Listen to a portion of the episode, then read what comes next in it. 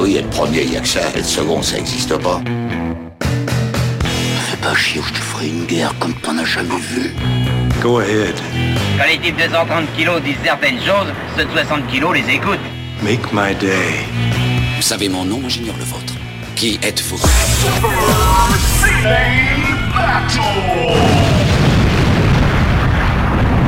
Le second, c'est un con. Super Ciné Battle, c'est le podcast où nous établissons le classement ultime du cinéma. Nous prenons vos listes de films que vous nous adressez pour les classer du meilleur au pire afin d'obtenir LA liste ultime. Ceci est notre épisode 177 ou 176 177, c'est bien. le 100 177, effectivement. Et pourquoi j'hésite C'est parce que on a décidé d'enregistrer back to back l'épisode 176 et 177, donc je suis en plein montage du 176 au moment où je te parle. Donc tu as, tu as l'esprit un peu confus. hein. On ne va pas reparler de, de, de Christophe Colomb et de Shoot Fighter. Voilà. Mmh. Non, non, pas de shoot fighter, mais on va parler de bon cinéma. De bon peur. cinéma, et ça va être bien. Ça va bien. Et en plus, on a, je t'offrirai même l'occasion de faire une, une jolie parenthèse. Voilà. si Voilà. Oh là, Ouais. oh là, oh là. Écoute, écoute, j'ai hâte. La surprise va être totale autant pour moi que pour euh, les Que auditeurs. pour moi, que pour Ouais. moi, parce que j'ai pas, j'ai pas du tout pensé à ce que je voulais faire. Alors, on est en épisode d'été et nous, on vous lâche pas pendant l'été. C'est pour ça qu'on les enregistre un peu en avance. Et comme ça, ça me laisse le temps de, de, bah, de, bah, de monter ces épisodes et puis aussi euh, de prendre aussi une semaine de congé euh, que j'ai bien mérité. Normalement, euh, à l'heure où vous écoutez, non, non, je suis déjà rentré. et Je suis déjà au charbon. C'est fini, c'est fini C'est la fi- belle vie. fi- Voilà. C'est fini, c'est fini la. C'est fini la bamboche, c'est quoi déjà C'est? Oui, la ah mais bamboche. alors euh, entre hier et attends, on peut critiquer un peu euh, ce qui se passe l'actualité entre hier et aujourd'hui, j'ai vu que tu dois éteindre le wifi. Oui, oui, oui, oui, oui. Bah d'ailleurs, je vais le faire tout de suite. Allez, ciao, c'est la fin de l'épisode. Il faut éteindre le wifi. Alors faut éteindre la clim que tu n'as pas. Oui, la clim que je n'ai pas. Faut éteindre la lumière. Bah écoute, nous, on, s- on, s- on, on s'éclaire à la torche, hein, c'est bien connu. Euh, voilà. Ah et non mais c'est ça qui est génial, c'est que chaque jour il y a une, il y a une, il y a une nouvelle dose de, de blague quoi. Oui, non, mais c'est euh, c'est pour ça en fait. Moi, Parce je- que l'usine, l'usine au bord là sur le au lac, sur le bord du lac d'Annecy, euh, non pas de problème. non, elle, non, non, non, non, pas, non, pas, pas de souci, pas de Ah problème. mais non, c'est les forces vives du pays. Hein. les forces vives du pays, les les, les, les, les bijoutiers, les magasins de luxe dans, dans la, les, les, le centre euh, historique d'Annecy avec la lumière allumée toute la nuit, c'est pas un problème non plus. Voilà, non ça c'est pas un souci. Par contre, effectivement, moi que je fais- j'utilise mon wifi, ça, ça pose un souci à la population. C'est de, ma faute, hein, entièrement de ma faute. C'est de mon wifi que, qui est défait en Gironde. Je suis complètement Je, désolé. je ne t'entends plus, je t'entends plus, la qualité de ton wifi est vraiment basse. Alors, Non, tu veux que je te dise, je Ouais. sortais euh, de Bullet Train. Euh, bah, j'ai l'impression de redire un peu le- ce que j'ai dit dans l'épisode d'hier, mais je sortais de Bullet Train et j'ai vu euh, 9 quarts de police, alors c'était le jour de la canicule, hein, 9 quarts de police, tous alignés. Et Ils essaient d'arrêter la canicule, c'est ça? En fait, il y en avait qu'un- il y avait- qu'un seul, il y avait qu'un seul quart de police qui Ah, ils tournaient, ils tournaient? ils tournaient tous, bah évidemment Ah, bah pour oui, avoir la clim. Ouais, bah oui. Ouais, mais, non, mais ça. et tu euh, sais quoi, à ce moment-là, moi, je veux. eh, tu sais quoi, moi, je suis pour aussi le confort du travail et tout. euh, c'est déjà un travail suffisamment pénible. Moi, j'aurais fait, j'aurais syndiqué le truc. J'aurais fait, on fait deux voitures et on se met tous dedans et on, et on profite de la clim tous ensemble. Tu, tu sais qu'il y a eu des départs de feu, euh, je crois que c'est à, à Boulogne ou à Vincennes, de, de voitures justement de mecs qui euh, euh, qui restaient dans leur pendant la pause déjeuner dans leur voiture avec la, avec la, la clim qui tournait à fond. Et en fait, le, ça, la surchauffe du moteur, plus sans doute des, des, des problèmes de, de, de conception de la voiture, ont fait qu'il y a eu des départs de feu de bagnole à cause de ça quand même. Alors, tu sais que je suis pas un conducteur régulier, mais j'ai conduit ce week-end et, et- enfin ce week-end. Donc pour les gens, c'était au mois de juillet. hein. Bon, vous emballez pas, j'ai pas des, pas des longues vacances. Et, euh, et j'avais mon téléphone en mode GPS euh, sur le tableau de bord. Ah non, non, ça, ça on a dit, c'est fini, c'est fini. Ah non, c'est le wifi, pardon. Il s'est, il s'est éteint deux fois Ah ouais, non, mais oui, oui, à cause de la chaleur et tout. C'est euh, Alors, no- no- nota bene, moi je n'utilise jamais la clim dans la voiture. Euh, pour ah oui, sa- toi tu, toi tu ouvres la fenêtre. Ouais, moi j'ouvre la fenêtre tout simplement parce qu'en fait je tombe malade avec la clim. Tu tombes malade avec la clim, mais par contre ça t'expose à d'autres dangers et je connais tes points faibles, chevalier. non mais tu, bah, tu rigoles, ouais, le, le moment où t'as la guêpe qui rentre et qui... bah ouais, voilà, ouais, je, ouais, sais que c'était- je sais que t'as peur des guêpes, mais Ah, la genre. Ah oui, non mais ça c'est ma à chaque fois, ouais. Ouais, j'ai vu quelqu'un d'aussi peureux des guêpes euh, que toi et ça m'a ça m'a touché parce que c'est vraiment genre c'est vraiment votre tadon Oui. d'Achille. C'est, oui, c'est, de la peur panique qui se contrôle pas, enfin c'est... euh, oui, oui. Alors que bon avec avec moi tu risques rien mon ami. Non, mais le, non, mais le, le pire c'est que je me suis fait, je me suis fait piquer plusieurs fois en fait. Euh, c'est pas si grave que ça en fait. Même la, la- ça la juste ça, dé- ça démange beaucoup. Non, ça fait, ça fait mal, mais je sais pas, il y a, il y a un truc, je, voilà. Je, je, je pense que globalement, ce que ce que fait Emmanuel Macron à mon pays me fait plus mal qu'une piqûre de guêpe. Au cas que j'ai peur d'Emmanuel Macron aussi, en fait, maintenant que je- j'y pense. Pète. Je Eh, on n'est pas, on peur pas un podcast politique. Hein, Non, non, jamais. Alors, non, jamais. Non, non, jamais. Alors là, oula, ouh, complètement. J'ai cru, ça- j'ai cru te voir dire que, que la série The Boys était une série politique. Non, Et alors non, ça- alors, alors, alors, pfff, alors, loin de moi, loin de moi. Non, non, un mec te- qui tout. porte le drapeau de son pays. Qui couche avec une nazie et qui Attends, tabasse, stop, ça me spoil pas, me spoil pas, me spoil pas. qui tabasse des opprimés. Non, non, je vois, non, franchement, c'est, je pense que les gens surinterprètent beaucoup The Boys, à mon avis. Beaucoup Euh, et alors, tu sais quoi? En plus, euh, moi j'ai vu que la, la première saison un peu du, de, de la deuxième. Je trouve que la série est beaucoup mieux que la BD. Ah oui, mais tu m'avais déjà dit, ouais, à. Et, en plus, parce que la BD, elle avait ce truc un peu crade, crade, qui fait que après avoir lu la BD, je me sentais sale. Alors que là, je trouve qu'en fait, pour un, pour un objet de, de fiction et, et, euh, et un pastiche de super-héros, parce que c'est un pastiche, euh, je trouve que c'est vachement plus profond que ça en a l'air. Oui, oui, non, je, suis- je, suis- je suis d'accord, c'est. Euh, et j'ai pas tout vu, je hein, j'ai pas tout vu, hein, je te rappelle. J'ai, mais j'ai, pas, j'ai pas lu la BD, mais euh, je, je trouve la, la série plus, euh, quand même plus à droite que, que ce qu'on veut bien lui, lui prêter en fait. Alors, je vérifierai Et la bientôt. preuve, il y a des mecs qui la comprennent pas. Donc, tu vois, c'est- c'est- Est-ce que c'est les mêmes mecs qui pensent que eh, putain de Watchmen et ils ont rajouté de la politique? Oui, ou qui, ou qui- voilà, qui, sont, qui, qui disent aux, aux musiciens de Rage Against the Machine de, de retourner faire la musique et de laisser la, la politique en dehors de, de leur musique, tu vois. Bah. ok, bien vu les gars.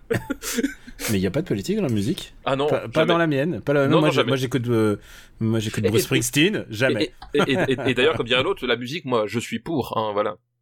C'est quoi déjà C'est qui qui a dit C'est quoi la ref Ah bah c'est, Michel.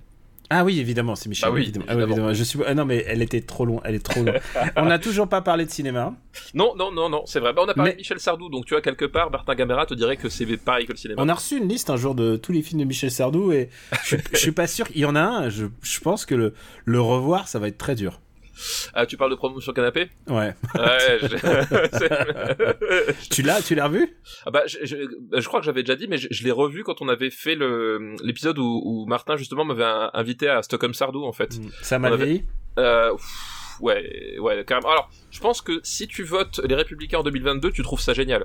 Euh, Ah, tu voilà. trouves, tu trouves ça Ah, c'est vraiment audacieux. Ah, ah, c'est, oh, c'est audacieux, c'est ça la vraie vie. Voilà. Euh, non, sinon, ça, il y a des trucs, c'est tendu, quoi. C'est Oh là là, vraiment tu sais quoi, je, je- tu sais quoi, je revois l'affiche là, parce que je viens juste de remettre l'affiche. L'affiche, il y a marqué le harcèlement sexuel existe, nous l'avons rencontré. Et j'ai une, bah voilà. j'ai une petite envie d'aller regarder ça avec ma meuf. Non, mais je, je pense qu'il y en a. Tu sais, il y a elle vient, elle vient de finir le dernier Virginie Despentes, elle est, Ah oui, elle, a envie, elle a envie de casser du bois. Non, je pense que des, gens te diront que c'est du vrai féminisme, mais alors, euh, waouh. Voilà. Bref. Alors ouais, non, non. Parce que, Euh, voilà, moi je m'engage pas de politique. Euh, Non, jamais.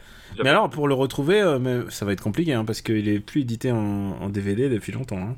Et, et il est pas, il est pas sur une plateforme. Enfin bref, on, on en reparlera. Non, il est sur zéro plateforme. En plus, c'est les années 80, donc on en parlera peut-être à ce moment-là. Non, je pense- va- Je pense que le seul truc que de tu auras promotion comme promotion canapé, ce sera des films que t'as pas, que, que nous ne classons pas. C'est ça. Voilà. Alors, euh, on n'a même pas dit le concept de ce podcast pour les pro nouveaux arrivants. Désolé. Euh, pour faire parvenir des listes, c'est facile. Trois films par liste et euh, donner une thématique à cette liste parce qu'on aime bien les thématiques. Ce monsieur, c'est Stéphane Boulet. Moi, c'est Daniel moi. Andreev. C'est lui. Et, et je tiens à dire, et là, je vais le dire au début. Oui, oui, on, en, on apprend 177 épisodes. Attention.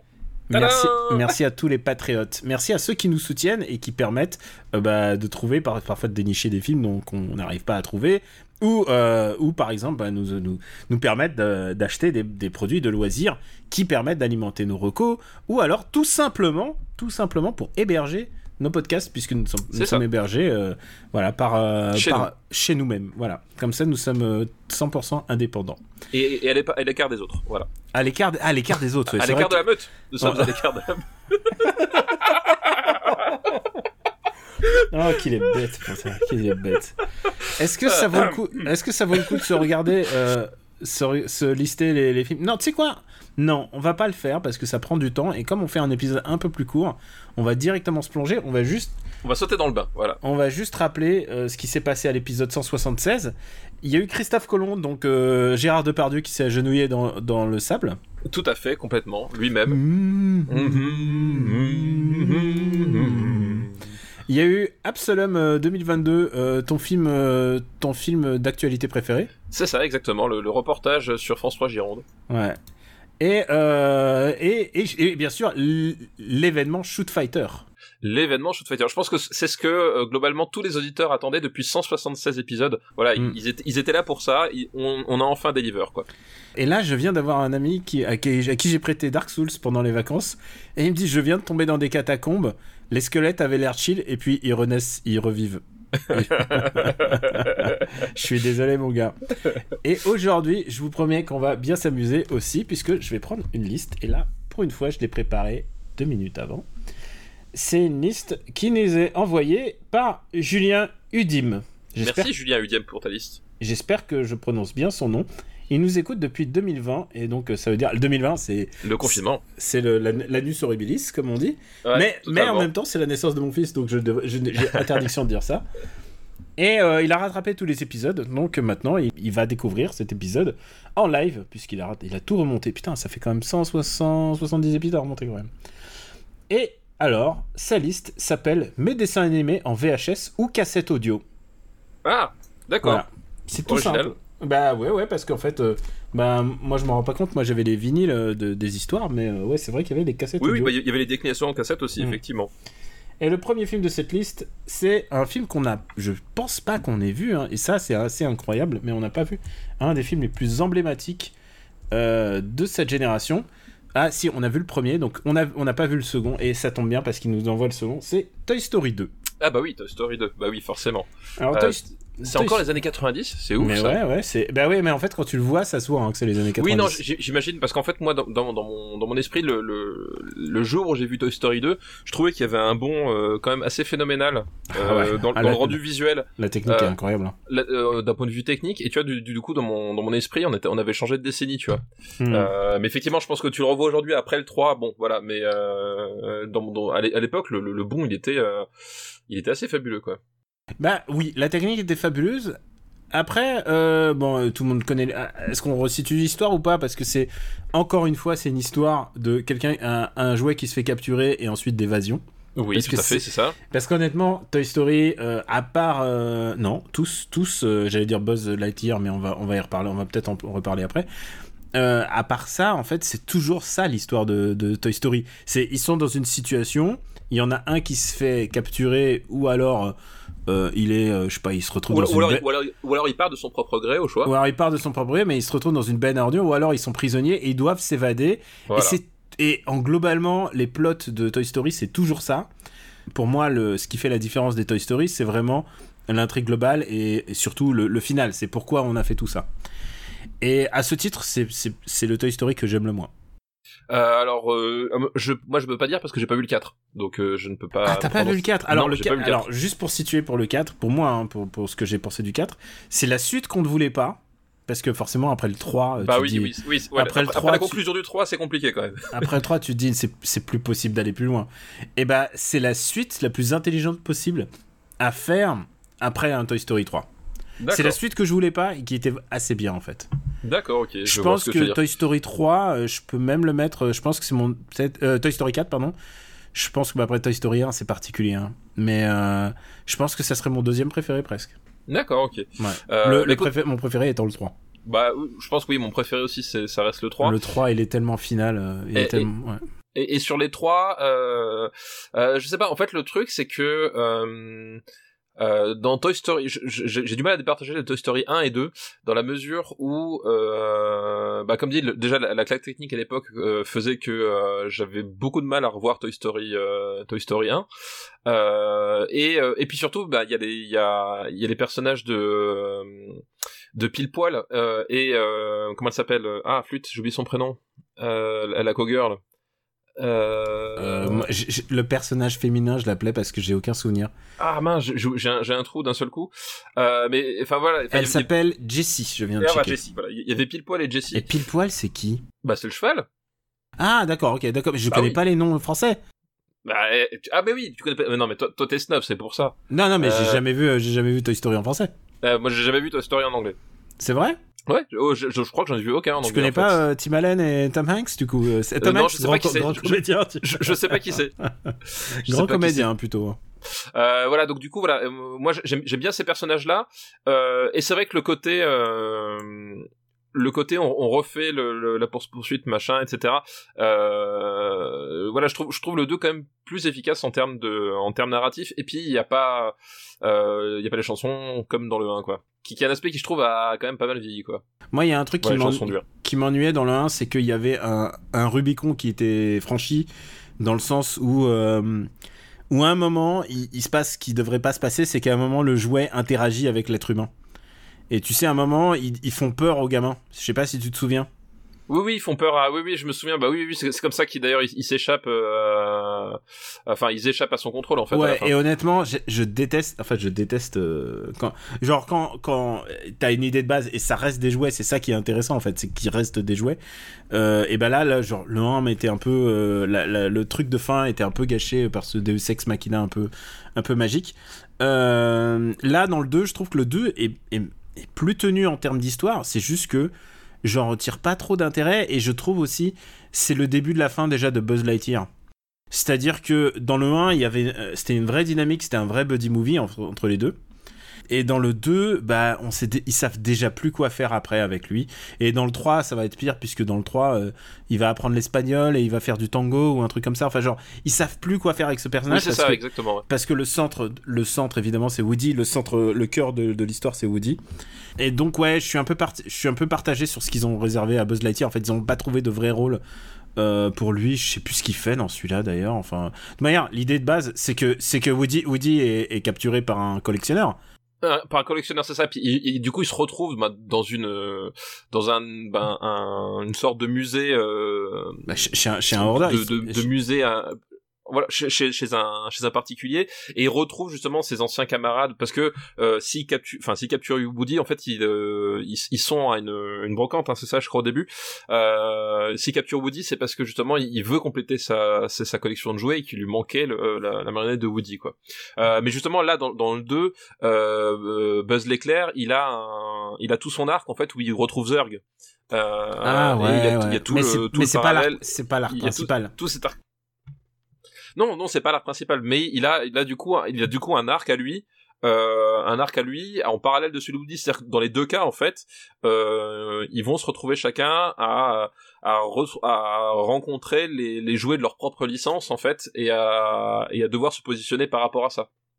Voilà, puisque effectivement, euh, Woody, il y y, a aussi, comment il s'appelle, euh, il y a aussi le vieux, etc. Enfin, voilà, il va devoir à un moment donné se positionner et choisir par rapport à ça, quoi. Alors, il y a un truc qui est passionnant, c'est qu'à l'époque, j'avais vu un. Je crois que c'était un... c'était une keynote qui était entièrement filmée. euh, du... Je sais, je sais, crois pas que c'était John Lasseter, mais je crois que c'était un des producteurs de, de Pixar. Et ce qui était intéressant euh, dans cette keynote, c'est qu'il a raconté la genèse de Toy Story 2, et je trouve que la genèse de Toy Story 2 est encore plus intéressante. C'est qu'à un moment, euh, Toy Story 2 était destiné à être un film en, en direct vidéo. C'était destiné Ah à être un oui. film en VHS, Ouais, DVD. Et à un moment, ils se sont dit, mais qu'est-ce qu'on est en train de faire? Mais, mais pourquoi, pourquoi diable? Ce qui est paradoxal quand tu vois aujourd'hui les choix qui sont. euh, c'est pas Pixar qui les fait, mais enfin que, que la maison mère Disney euh, décide aujourd'hui que tel ou tel film désormais euh, sort sur Disney Plus ou enfin tu vois directement en VOD. C'est paradoxal. C'est qu'à l'époque ils ont compris l'enjeu qu'il fallait que ça sorte au cinéma. Et ce qui s'est passé, c'est qu'ils avaient en première ébauche du film. Le film était genre ils avaient presque fini tout le film hein, en fait de Toy Story 2. Et ils ont fait non, et ils sont repartis à zéro. Ils ont tout ils ont tout, tout remodelé le film, ils ont tout refait le film pour, euh, pour que ça leur aille. Et c'est euh, c'est ça en fait. C'est peut-être avec Toy Story 2 qu'ils ont acquis ce que, en tout cas que Pixar a eu, euh, a acquis, en tout cas, euh, ses, ses lettres de noblesse, ou plutôt son, sa réputation d'être perfectionniste en fait. Oui, je vois ce que oui, je vois, ce que tu dis. Bah, c'est vrai qu'en plus euh, à l'époque euh, euh, les, les, les suites de grands succès en fait euh, Disney euh, en fait il y en avait plein et, elles étaient quasiment toujours euh, destinées au, marché de la vidéo en fait hein, il y a même eu un roi lion 2 et 3 je crois enfin voilà c'est pour de voilà et c'était en fait je crois euh, leur routine à eux quoi. Euh, donc euh, c'est pas étonnant qu'effectivement que quand ils ont voulu mettre Toy Story 2 en chantier, ils, soient d'abord posé cette question-là quoi. C'est une histoire passionnante. Je, sais pas si on peut retrouver cette euh, keynote en tout cas, mais c'est passionnant comme il le raconte et surtout assez très francs en fait sur la production de, de- du film, où euh, ils sont arrivés au point où ils ont vu le film tel qu'ils l'ont fait et ont fait non, on peut pas sortir ça. Et c'est à ce moment-là que Lasseter est, est arrivé euh, sur le projet et il a tout réécrit le film. Oui, non, bah, il a tout écoute, réécrit, ouais. il a tout refait, ils ont tout remodélisé, ils ont tout refait. Eh ben, Et, écoute, euh, t- tant mieux, qu'ils- tant mieux qu'ils aient, aient pu le faire, en fait, surtout. Parce que, parce que de Toy Story 2, je pense que sans Toy Story 2 et le succès de Toy Story 2, euh, le Pixar et la destinée de Pixar telle qu'on la connaît n'aurait pas été la même. Oui, bah oui, sans aucun doute, ouais, effectivement. effectivement. Parce que, ça, parce que ça a été un succès euh, euh, encore plus. Enfin, ça a été encore plus. Il y a encore presque plus de succès que le premier. Et voilà, quand tu. Ben, après, on connaît le- la, la- la destinée de Pixar. Enfin, c'est. En tout cas, la manière dont. La manière dont, dont, dont ils ont géré le succès a été assez intéressante et c'est à cette époque-là où ils se sont dit bon on va arrêter de faire des suites, on va faire que des productions nouvelles et euh, bon bah c'est pas Alors, alors, ils ont changé d'avis, hein. bah non mais ils appartiennent bah maintenant euh, c'est Disney hein, tu vois. bah, Voilà, donc globalement, globalement là-dessus, ils ont, ils ont changé d'avis, ou on, on Ouais. les a fait changer d'avis en tout cas. Il y a plus de 10 ans entre Toy Story 2 et Toy Story 3. hein. Oui, c'est vrai. Euh, Toy Story, c'est-à-dire il y a littéralement, on peut pas. Toy Story 3 est sorti en 2010, donc euh, t'imagines euh, Ouais, bah oui, c'est ça, 10 ans quoi. Il y a, je pense que si quand on le classera dans, enfin quand on classe dans Super City Battle, il y y a une décennie d'écart quoi. Ouais, c'est ça. Alors, euh, est-ce que toi tu l'aimes en fait ce film? Euh, je l'aime bien, euh, même si effectivement, voilà, il, a, il, a ce côté un, peu étrange, c'est-à-dire que c'est le Toy Story où on va te, on va te sortir finalement du, du jardin et de la maison d'Andy, et en réalité, du coup, c'est, c'est un espace qui est très très restreint. Enfin, c'est assez bizarre en fait. Le, tu sais, le, à un moment donné, la promesse d'ouverture qu'il y a du, du, du, du film, puis en fait, tu te rends compte que ben, ça se passe dans un, supermarché d'à côté, dans une maison de l'autre, et puis il y a voilà, il y a une séquence à un moment donné de, rue, etc.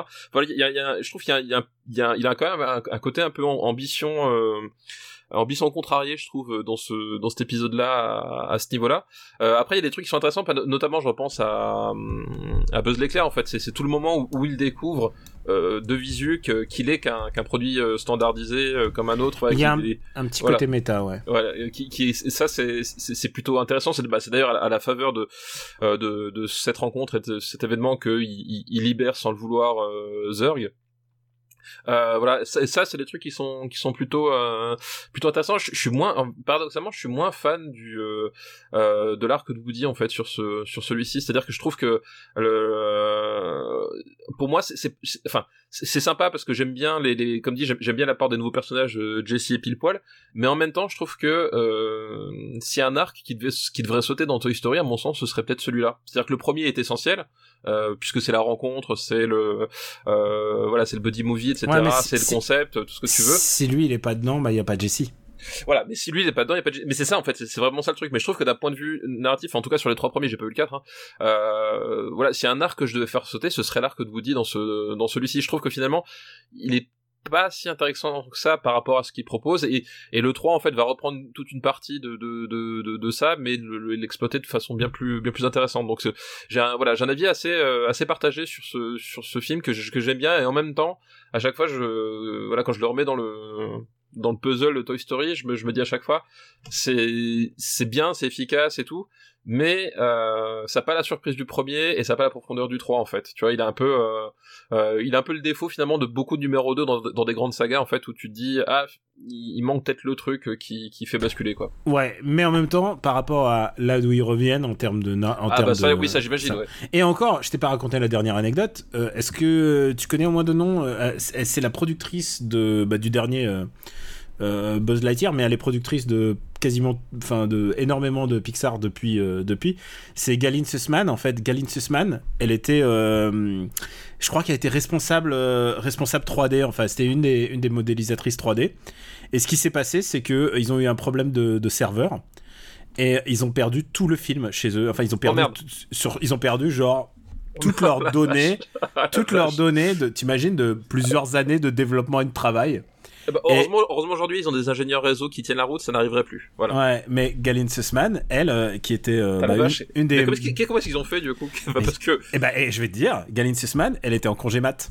d'accord. Et elle, elle travaillait en, elle travaillait déjà de chez elle, tu sais, comme euh, comme aujourd'hui maintenant, Oui c'est ça comme comme aujourd'hui. Mais du coup, ça veut dire qu'elle avait genre presque toutes les données chez elle. Et comme elle était, elle était euh, modélisatrice, elle était directeur technique, tu vois. Oui, donc elle, elle avait besoin d'avoir quand même beaucoup d'assets pour pouvoir travailler, quoi. Du coup, elle avait presque tout chez elle. Et t'imagines, t'imagines, tu pas, t'imagines parce que euh, ça, ce film-là était l'objet d'un gros deal en fait, puisque à ce Ah oui, moment-là, oui, Pixar est passé un deal avec Disney. Et, euh, et c'était un deal ultra. Ils avaient un deal pour plusieurs films, pour au moins euh, 3, pour 4-5 films. hein. Et, euh, et, et du coup, euh, l'enjeu commercial de ce film était, était gigantesque. C'était. euh, c'est- bon, ça. ah non, mais c'était. euh, Oui, bah Ah. alors, comme quoi, comme quoi vive le congé maternité, du coup, hein. Sans Ah bah, ça. ah non, mais attends. Moi, je... Sans ça, Oh là, moi je vote pour le congé mat et pour le congé pat, hein, je peux Oh. te le dire. on, on est d'accord, on est d'accord. Ah oui, d'accord, mais c'est, ah oui, c'est incroyable, quoi, ce genre de truc. Non, mais t'imagines le coup de bol qu'ils ont. Non, mais je te jure, honnêtement, quand tu écoutes le, le récit de, de développement de Toy Story 2, euh, c'est pas ce qu'il ra- c'est pas ce qu'il raconte exactement sur le. C'est mais moi j'aime bien les bons les, les bons. euh, euh, oral history, enfin les, les, les gens qui nous racontent directement ce qui s'est passé sur les films. Et d'ailleurs à ce propos, euh, j'ai commencé à le regarder, mais le making of disponible sur Disney Plus de Doctor Strange est presque meilleur que le film. Alors, je te crois sans aucun problème. Honnêtement, il vaut vraiment le coup d'œil. Il est vraiment génial. D'accord. Je- Et, et, et, il est dispo. Euh, Il est euh, dispo sur Disney Plus. Il dure une, il dure une heure. Donc ça veut dire c'est un tiers du. non. Non, c'est pas. Non, il, il est court, donc sur Strange, il fait, il fait 1h50, je crois, un truc comme ça. Ouais. Euh, Mais honnêtement, euh, ça fait plaisir de voir Sam Raimi euh, en vrai, en chair et de voir à quel point, euh, enfin, ça avait l'air, ça avait l'air baroque quoi. Vraiment le le, le making of est très très bien. Eh bah écoute, oui. J'ai je, juste commencé à le. Je jetterai un œil là-dessus, du Voilà. coup.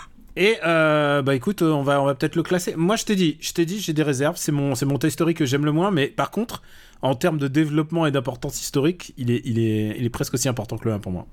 Non, mais ouais, je, comprends, mais bah, c'est pareil, moi j'ai une relation très paradoxale. Euh, euh, voilà, avec, euh, je, je, je, je, suis partagé. Honnêtement, je préfère regarder Toy Story 2 que Toy Story 1. Euh, euh, Alors, ça- que- ah, attends, pas- n'oublie pas que Toy Story 1 a été, euh, ils ont fait un pas un remake, mais ils ont fait un, non, mais tu sais même, comme même- dans les jeux vidéo, ils ont Oui, sorti oui, la euh, version HD. la version- non, mais même au-delà des techniques, euh, d'un point de vue, euh, d'un point de vue, d'un point de vue de, de, de, de l'échelle de, de l'action, etc. Enfin voilà, je, je trouve que c'est un film qui est quand même plus efficace que le que, que, que Toy Story 1. Euh, maintenant, voilà, comme je disais, il y a, des trucs, c'est qu'en fait, la- l'arc de Woody est pas si intéressant que ça, et, euh, c'est vrai qu'il a, t'as, plus l'effet surprise, quoi. Donc, euh, donc ouais, moi, je suis, très partagé entre ces deux-là. C'est sûr, pour moi, le 3 est, au-dessus. Maintenant, entre les deux, le 1 et le 2, j'ai jamais réussi à faire trop trancher, quoi.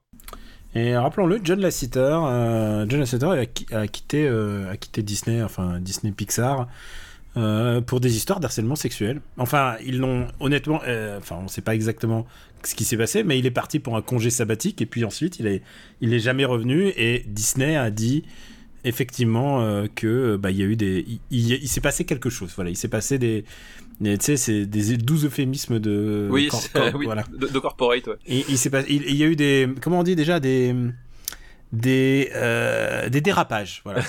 des, des comportements déplacés. Ouais. Pour moi, un dérapage, tu sais, moi, c'est une voiture qui, C'est ça, c'est une voiture Michel, qui glisse. Hein. c'est Dérapage. Michel c'est- D, voilà, c'est ça. c'est, Donc euh, voilà. c'est la Nissan sur les, sur, sur les hauteurs de Tokyo qui, qui, avec le frein à main, quoi. Ouais. Normalement, ça devrait être ça, un dérapage, c'est tout. Ouais. C'est exactement ça. Ça devrait être que ça. Et on Ça devrait devrait être pas. que ça. Voilà. Alors, euh, on va le classer. Ouais, alors. Euh, mais du coup, moi, je peux entendre que tu le mettes sous Toy Story 1. Euh... Mais pas le pas. On le met. Moi, je, dans un mouchoir. Ah ouais, non, ouais, non. Attends, attends, attends, parce que. Ouais, Euh, mouchoir de poche, il y, a- il y a quand même 120 épisodes entre les deux, si tu veux. et, et dans le mouchoir de poche, il y a eu pas mal de trucs. Non, je Euh, préfère les têtes Kikujiro, s'il te plaît. Je euh, préfère bah, Snake Eyes. Je préfère, je, je préfère Misery. Je préfère Misery, je préfère Jeune fille à partager appartement. Et tu sais quoi Je suis même prêt à dire, je préfère Street Fighter 2 The Movie en termes d'animation, mais et White Man Can Jump, mais euh, Ah, je préfère, oui, je préfère. Il est où, White Man Can Jump? Il est, il est où, 80e. où? Euh, moi, je, pré- ouais, je, pré- alors, je préfère Entretien avec un vampire. Hmm. Et tu sais quoi? Attends, je vais le mettre en français parce que sinon entretien Sinon, on va jamais y arriver. avec. C'est entretien pluriel? Euh, non, je crois que c'est Entretien avec un. Au, au singulier, vu qu'il y a, Ouais. il y a, il y a qu'un seul entretien normalement. Euh... Écoute, euh, je pense que. Euh, je pense que je le préfère Toy Story 2 à Vampire quand même. Ok, et eh ben écoute. C'est Vampire, l'autre c'est le. Merde, C'est comment. le Carpenter. Le, C'est le Carpenter, ouais. Voilà.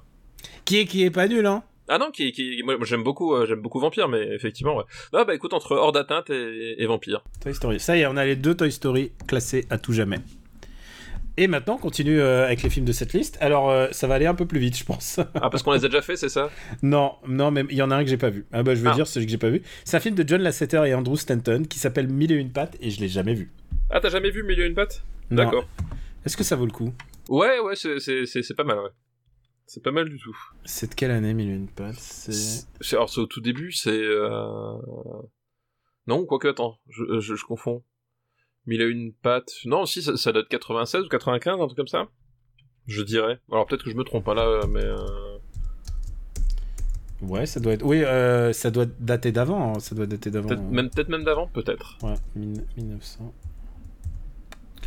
Et toi, tu l'as vu Ok. Ben écoute, on a, on a ah, écoute, ça, ça continue. C'est que le début, d'accord, d'accord. je vois ce que tu veux dire. C'est bon? Attends, je veux juste vérifier qu'il s'est bien. Ouais, c'est bon, il s'est mis. Oh là là, ça j'adore mettre des devoirs de vacances. Donc j'ai pas vu mille et une pattes. le mec, il... il- Ah non, mais à chaque Depuis fois. qu'il a je- sa liste interactive, là, il... Mais je trouve ça trop beau, tu sais, tu mets la date et ça met la bonne couleur, c'est trop bien et ça met la couleur. Si c'est toi qui dois rattraper, si c'est moi qui dois rattraper, c'est vraiment, c'est trop puissant. Euh, on va continuer sur cette liste estivale avec Bernard et Bianca au pays des, de John, de- au pays des, Des kangourous. Ouais. Bernard et Bianca pays des kangourous. Euh... Film que j'ai vu au cinéma, du coup. Tu l'as vu au cinéma? Ouais, ouais, je l'ai vu au cinéma.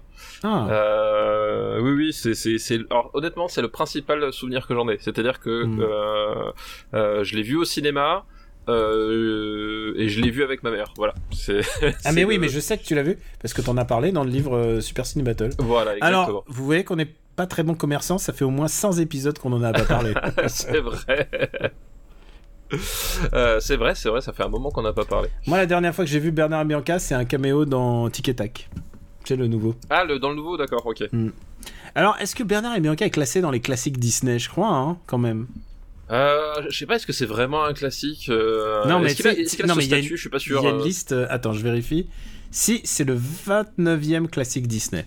Ah, il y a une liste offi- enfin, officielle. Tant que Ah, il y a une liste officielle des En- en- les- attendant le marbre, voilà. Dans le marbre, il y a une C'est- liste, voilà. Mais c'est comme, les... c'est comme les princesses, euh, les princesses Disney, quoi. c'est c'est un ersatz. C'est euh, c'est un pis-aller. C'est euh, c'est- c'est- j'ai envie de dire quelque part. Euh, c'est de l'aspartame de, de, de liste, tu vois, en attendant la véritable liste. Ah bah oui, oui, bien sûr. C'est un édulcorant, tu vois. C'est ok, Bon. il y a pas, il y avait pas mieux. Bon, on a fait ça. Ok. Bon, qui évi- sont, qui sont ces gens Qui sont ces gens Voilà. bien- Évidemment, évidemment, je pense que tu as un attachement particulier à ce film. Bah oui. Alors voilà. c'est- Alors le, le- la, la, la- Mais Est-ce que, tu vas pouvoir raison garder? Non, mais alors c'est ça le truc, c'est qu'honnêtement, euh, j'ai un- j'ai un souvenir plus fort de la séance que du film lui-même en fait. Euh, voilà, c'est alors je sais pas particulièrement parce que je, je crois pas que c'était la, la la la seule séance que je suis allé voir avec ma mère, mais je sais pas pourquoi celle-ci m'a- m'avait particulièrement marqué. Euh, celle-ci m'avait particulièrement marqué parce que voilà, je sais pas, c'est un, souvenir qui qui, qui m'est resté. Alors en plus, enfin, c'était quoi je, je dois avoir 9 ans, quelque chose comme ça. Ouais. Euh, voilà, et j'ai un souvenir voilà très fort de la séance, beaucoup moins du film. Enfin, évidemment, je me rappelle euh, de l'Australie, je me rappelle qu'il il rencontre un un un, un- personnage, euh, bah, je crois que c'est un kangourou même, euh, non? Ou c'est un- une musaraigne, je sais plus ce que c'est, enfin, euh, australien avec à, à mi-chemin entre entre Indiana Jones et Crocodile Dundee.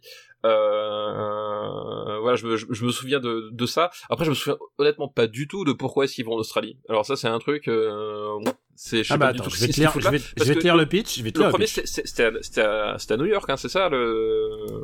Le premier, euh, le premier, est-ce que c'est New York? Je sais plus. C'était pas, c'était pas, ils étaient pas genre en, un moment en, en Louisiane ou un truc comme ça? Je sais plus. Enfin, en tout cas, c'est aux États-Unis dans mon souvenir, mais euh, le, Hmm. le premier. Ah non, il y a un moment où ça se passe aux États-Unis, c'est sûr. Mais euh, mais faut pas confondre avec Fievel, hein, mon gars.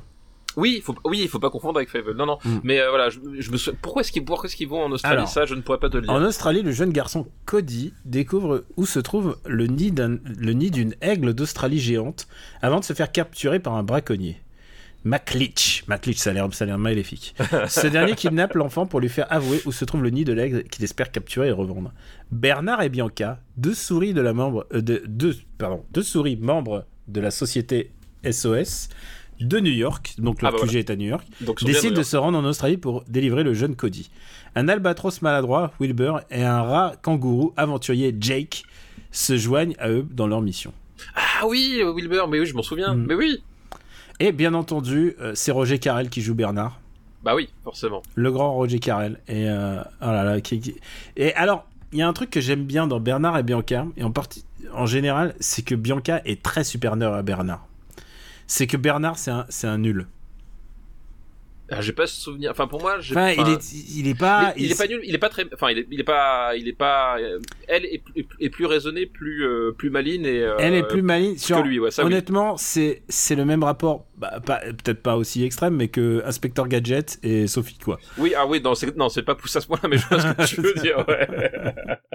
je vois ce que tu veux dire. Oui, non, c'est vrai que, bah, Bernard, voilà, il, est, il a, il, il a un peu le, bah, il, il a le rôle du, du, pas du monsieur muscle, mais voilà, c'est le, c'est le héros un peu intrépide et parfois un petit peu, euh, Un petit peu pas très malin. voilà, en tout cas qui réfléchit après avoir agi, alors qu'elle effectivement c'est c'est quand même celle qui va qui va prendre un peu de recul et, euh, et réfléchir aux, aux solutions euh, aux solutions quand on est face à un, un vrai problème quoi. Et euh, bon, donc t'aimes bien ce, t'aimes plutôt ce film, et comme tu disais plutôt la séance. En fait, en vrai, c'est pas super, c'est pas ouf. hein. Non, alors j'ima- j'imagine que c'est pas ouf. J'imagine que c'est pas ouf. Euh, moi je me- moi je me souviens tant qu'en tout cas qu'à qu'à 9 ans j'avais passé un super moment. Ah oui. Euh, tu vois, je, je- tu, tu, tu, tu enregistres Super Ciné Battle euh, il y a, il y a bah, 30 ans, euh, j'ai j'ai passé un super moment. Est-ce est-ce que tu veux le revoir ou ça va être trop Non, c'est pas la peine, on le classe. hein. Ouais, je suis pas sûr que ça vaille la peine. En fait, honnêtement, je, je, je préfère pas le revoir. Tu vois ce que je veux dire? Je, je, je, je suis convaincu que euh, que c'est pas si bien que ça parce que tu vois, euh, je, je me, je me rappelle, euh, j'avais vu Fievel, euh, etc. à peu près à la même époque. Alors pas au cinéma du coup Fievel, hein, mais je, je l'avais vu à peu près à la même époque euh, et je m'en souviens quand même beaucoup mieux euh, que Bernard et Bianca au, au pays des kangourous. Donc je me dis que euh, quelque part il vaut mieux que je garde mes souvenirs, euh, voilà, le euh, que euh, que de revoir le film. En fait, il y a des films parfois faut pas les revoir à mon avis. Et c'est un des, un des pires échecs de Disney. Ah ouais? Ah ouais, genre, bah, il est sorti. Si tu veux, euh, c'était la. Il y avait Oliver et compagnie pas longtemps avant, tu vois, c'était pas la bonne. C'était pas la meilleure période euh, Disney. C'est même, même le, le fond du trou, c'est le moment où Oui, ils, ont failli, oui. ils ont failli clamser. Oui, c'est complètement ouais, c'est vrai. il y a la ouais. petite sirène qui les a relancés un peu. Et ensuite, il y a le Belle à Bête l'année l'année suivante, quoi.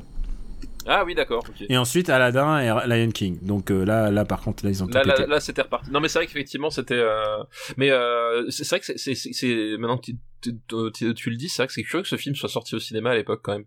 Euh... Parce que je, me rappelle de, des DuckTales, etc., qui, les suites qui sortaient en vidéo.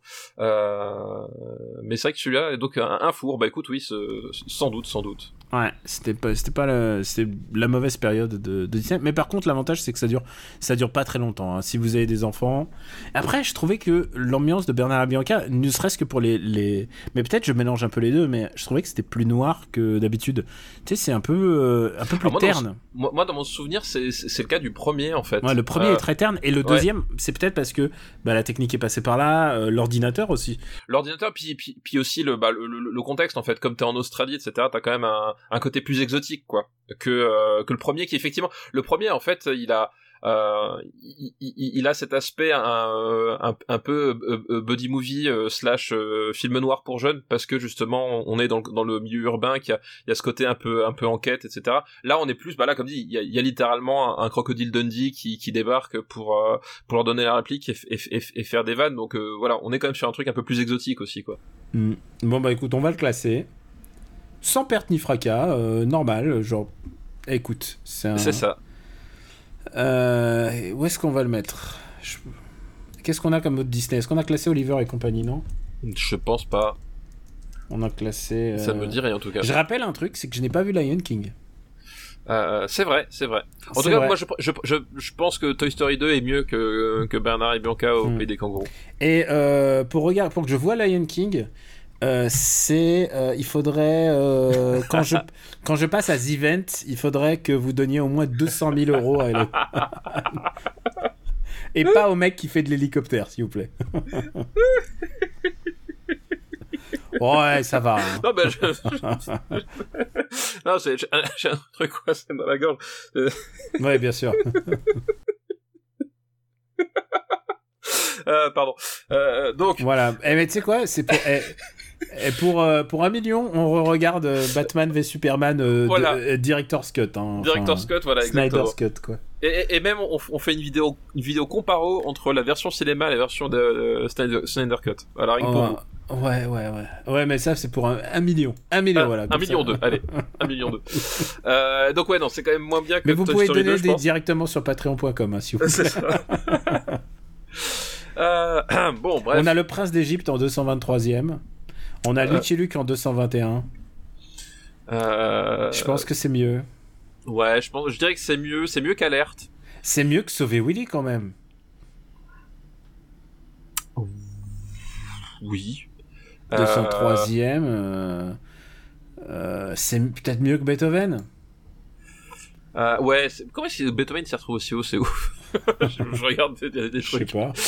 Euh, Il y a des trucs. Il y a euh, Tarzan. Ah, on a classé Tarzan. Alors, est-ce que tu préfères Tarzan ou Bernard et Ah non, Ta- Tarzan, je pense, que c'est quand est quand même plus réussi. euh, Alors, Tarzan, il y a quand même une scène de baston incroyable. Ouais, non, Tarzan est quand même plus réussi, je pense effectivement. Euh... Je préfère, je préfère Hudson Hawk, peut-être. Et est-ce que tu préfères Le Monde Perdu? Je te laisse juger. tu sais quoi Je te. euh, tu prends la barre. Le écoute, capitaine, capitaine écoute. à bord. Bernard et Bianca au Pays des Kangourous, c'est mieux que Le Monde Perdu. Voilà, merci. Alors, c'est bon. Le nouveau 196e, c'est euh, Bernard et Bianca. Euh, J'imagine, j'ai pas regardé, mais je pense que tous les films là sont disponibles sur Disney+. Oui, oui, je, je pense, je pense que c'est disponible sur Disney+. Ouais, à mon avis, il y a pas de. Genre, si ça existe pas au moins pour Disney+, à quoi ça sert? C'est ça. À quoi sert Disney+, si c'est pas pour nous donner Bernard et Bianca au Pays des Kangourous? Écoute, Qui est un euh, très bon titre, d'ailleurs. au Pays des Kangourous? Ah bah oui, moi je trouve c'est un super titre. Écoute, je trouve ça mieux que Dragon Ball Z, le film. c'est sûr, c'est sûr.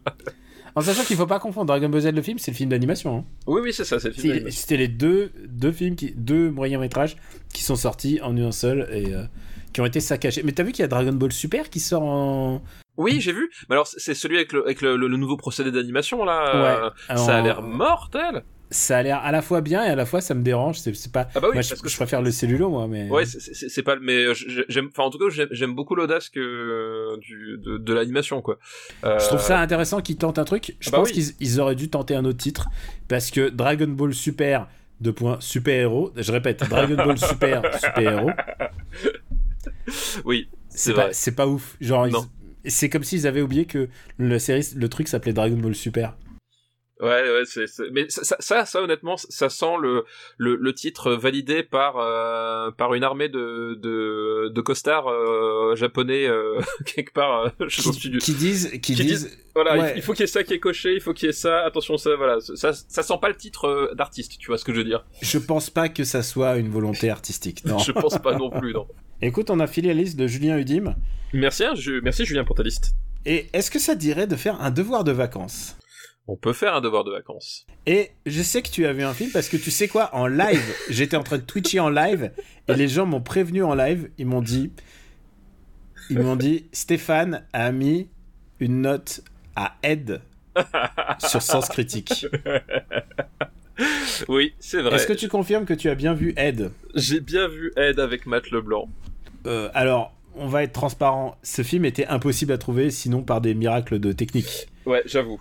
Ouais, là, bizarrement, bizarrement, personne ne s'est risqué à faire une édition collector 4K euh, Non. de Ed. Bizarrement. Le titre, il y avait. euh, ah, regarde, c'est super, on va mettre gravé. On a gravé Ed, c'est bon. Je pense que le titre du, du fichier devait être euh, DVD RIP, quelque chose. Parce que, honnêtement, honnêtement, alors est-ce que ça vaut plus Est-ce que ça vaut moins? On va en parler. On va en parler. Euh, Ed, pourquoi on en parle maintenant? Parce que c'est un bon film d'été, hein. je oui, alors oui, oui, oui, c'est, voilà. Tout, alors tout dépend de ce que tu mets derrière bon film et ce que tu mets derrière été, mais d'accord. tout, tout peut s'appliquer. Alors d'abord, il n'y a même pas de fiche sur. euh, sur euh, comment il s'appelle Sur. euh, Sur Just IMDb, Watch. si. Sur Just Watch, ouais.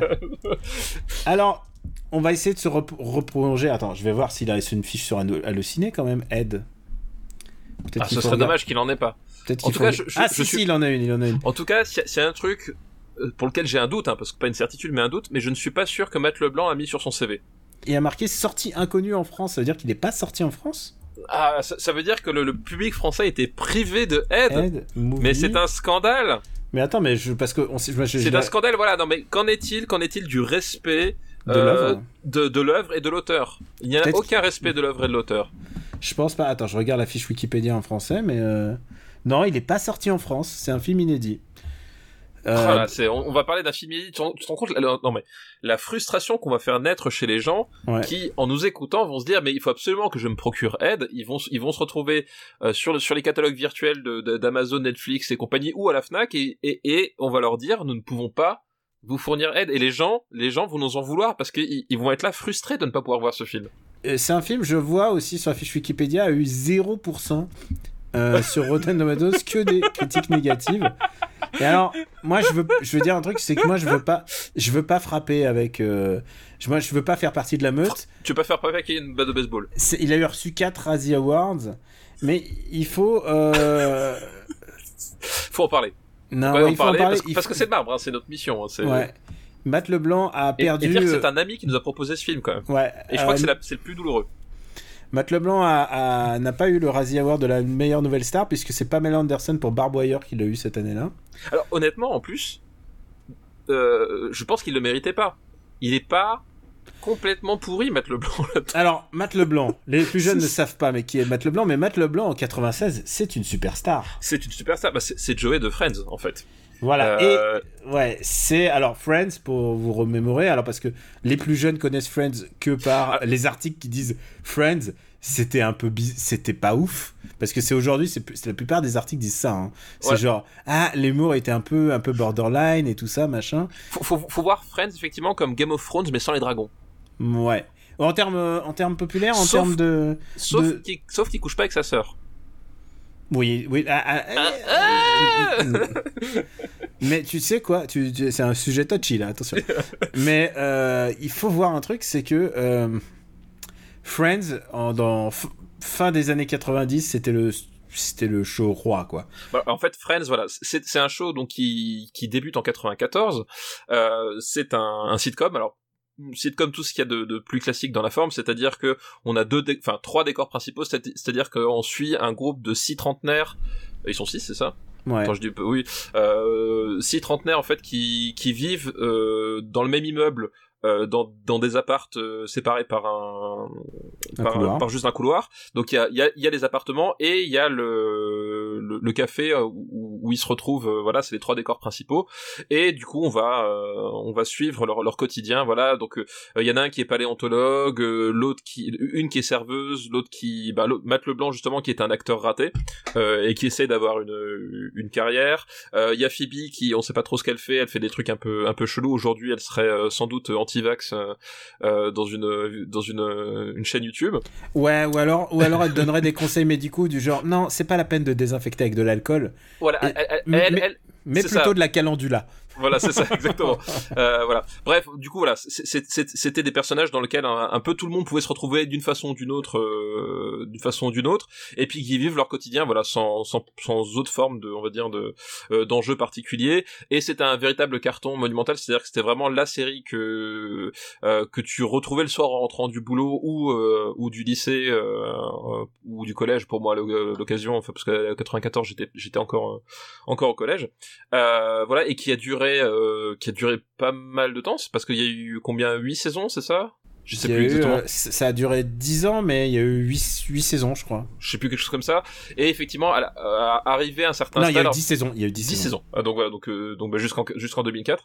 Euh, est arrivé à un certain stade, alors peut-être pas en 96, enfin déjà en 96 ils étaient hyper connus etc. Mais euh, les acteurs les, les mieux payés dans des séries télé à l'époque, bah c'était les acteurs de Friends en fait. Et c'est ce qui a d'ailleurs un peu euh, euh, posé souci sur la dernière saison parce qu'ils étaient payés tellement que du coup euh, voilà c'est le, le le show était commençait à être un peu en perte de vitesse niveau audience. Voilà, ça devenait compliqué un peu à équilibrer tout ça quoi. Alors oui, mais ben, honnêtement, il méritait, il méritait le. Enfin, je ne saurais pas. Il, il méritait l'argent. Il rapportait énormément ben, en droit télé dans le monde entier, mais Ouais, aussi c'était diffusé, multi-rediffusé. enfin, multi voilà. les ventes de DVD à l'époque. euh, non, mais vraiment, ils, ils méritaient leur thune. Hein, je sais pas. C'est juste que euh, ils étaient, ils étaient devenus trop célèbres, trop ils, étaient devenus trop ambitieux aussi parce qu'ils voulaient tous avoir leur euh, carrière cinéma et euh, tout le monde imaginait qu'ils allaient avoir de grandes carrières cinéma derrière et du coup, bah, il fallait les payer plus cher pour les garder, tout simplement, quoi. Tout ça, bah oui, bien sûr, bah, parce que pour le coup, euh, la série ne pouvait pas se faire sans eux. C'est-à-dire qu'à un moment donné, tu vires un, personnage de, de, de Friends, la, la, la, série ne fonctionne, enfin, n'a plus d'intérêt, ne fonctionne pas en fait. Exactement. Donc, tu, tu, tu, il fallait les 6 ou alors c'était fini. Ou alors c'était fini. Et donc du coup, effectivement, euh, ça c'était pas le piège, mais voilà, c'était euh, c'était le deal.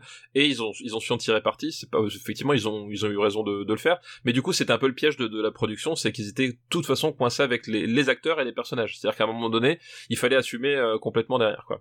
Et euh, le personnage de Joey Tribbiani, c'était, enfin donc son, le personnage de Matt Leblanc. Matt Leblanc, ouais. Euh, qui est le seul d'origine italienne. Et euh, elle a cette particularité de ne pas être le personnage le plus détesté parce qu'il y avait d'autres personnages plus détestés. Parce que euh, bah, il faut... Matt Leblanc, moi, je pense même c'est un des plus appréciés parce que bah ouais. parce que Matt Leblanc en fait, enfin le, le, personnage de Joey Tribbiani, comme j'ai dit, c'est un acteur raté en fait. Donc c'est en fait c'est celui dans la bande à qui globalement rien ne réussit et en même temps il est un, il est un peu plus bête. En tout cas, il a une espèce de de, de, de, de candeur en fait voilà c'est surtout ça il a une espèce de, de candeur par rapport à la vie aux difficultés qui fait qu'il a il a des réactions voilà qui des, des réactions d'enfants des réactions un peu un peu idiotes euh, qui sont la plupart du temps assez drôles et qui fait qu'effectivement on n'arrive pas trop à le détester, contrairement par exemple à Ross, qui a quand même un gros comportement de connard avec ses meufs les trois quarts du temps, euh, qui voilà lui est un personnage euh, qui est censé être plus éduqué et qui en fait prend souvent des, des mauvaises décisions à dessein en fait. Exactement. Alors que, alors que Joey, il y avait, il y avait ce côté, il est un peu idiot et en même temps, il, en même temps, c'est ce qui le rend attachant. Euh, voilà, il y a un côté pas méchant. Moi, le, le, ma ma vanne préférée de tout Friends. Alors, je suis pas un grand fan de Friends, hein, honnêtement. Je regardais à l'époque. Hein, euh, je regardais à l'époque jusqu'en 2000, je crois. J'ai pas regardé la fin.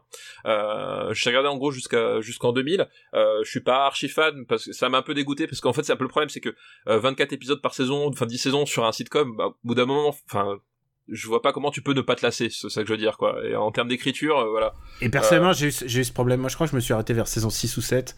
Euh, parce qu'en fait, euh, et déjà, je trouve que c'est beaucoup. Hein. Oui, oui, mais, pareil, voilà. Mais en fait, beaucoup. ce qui se passe pour moi, en, en, tout cas pour les sitcoms, c'est que les sitcoms, c'est basé sur un comique, un peu de répétition. Bah oui. C'est des mécanismes de, de, de, de comédie. Et si à partir du moment où je vois les vannes où je sens les, les vannes et les, et les trucs parce que c'est basé aussi là-dessus, c'est qu'ils avaient toujours un certain langage, ils avaient un certain univers, un certain truc qui était presque déclenché par le simple fait d'apparaître à l'écran ou d'avoir une mimique particulière. À partir du moment où tu commences à deviner ce qui va être drôle, bah c'est pas c'est beaucoup moins drôle pour moi. Donc moi j'ai arrêté euh, j'ai arrêté vers le saison 6 ou 7 quoi. Voilà. Voilà. Non, donc, effectivement voilà il y avait un moi, moi c'est pareil ça m'a un peu voilà au bout d'un moment ça m'a un peu euh, j'ai vu j'ai vu j'ai vu j'ai vu ce qui ce qui pouvait à... je me suis dit ah ok d'accord on est arrivé au bout du processus quoi là. mais mais mais Joey effectivement moi pour moi ça reste mon personnage préféré parce que Phoebe en fait elle est elle est drôle mais le problème c'est que le personnage est tellement artificiel. Enfin je veux dire personne dans la vraie vie n'est comme ça. Euh, et en fait, le personnage est tellement artificiel qu'au bout d'un moment, justement, ça m'agaçait son, son, son côté, tiens, on va faire un truc complètement débile, on n'a pas besoin de le justifier parce que c'est Phoebe, parce que c'est littéralement ça, le, son ressort d'écriture. Ça m'a un poil agacé. Mais Joey, voilà, je trouvais, je trouvais que c'est le personnage qui me parlait le plus parce qu'il avait ce côté sincère et il y avait des vannes assez énormes. Et une, une que je préfère, c'est quand à un moment donné, euh, il décroche son, son rôle de Drake Ramore quand il joue dans les, les jours de notre vie, la, la, la, la, série médicale sentimentale. Dans Days of Our Life, ouais. Voilà. C'est ce qui est peut-être le truc le plus rigolo. Quoi. Ouais, c'est vraiment ça, c'est vraiment super drôle. Et en fait, à un moment donné, il y a, il y a, y a, je crois que c'est Ross qui débarque dans l'appartement et il voit Joe avec un casque de football américain et euh, et comment il s'appelle l'autre Chandler avec une batte de baseball et il lui demande qu'est-ce qu'il fait et Joey qui fait euh, on, on, fait ça, je viens d'avoir une couverture maladie, vas-y frappe-moi fort, voilà. Et, et ça, c'est c'est le genre de, de, de van qui, qui, me, qui me faisait rire. Et ouais, je crois que Joey, c'était mon personnage préféré de Friends, quoi. Mais on peut pas nier l'impact culturel gigantesque. Donc, ah bah bien sûr.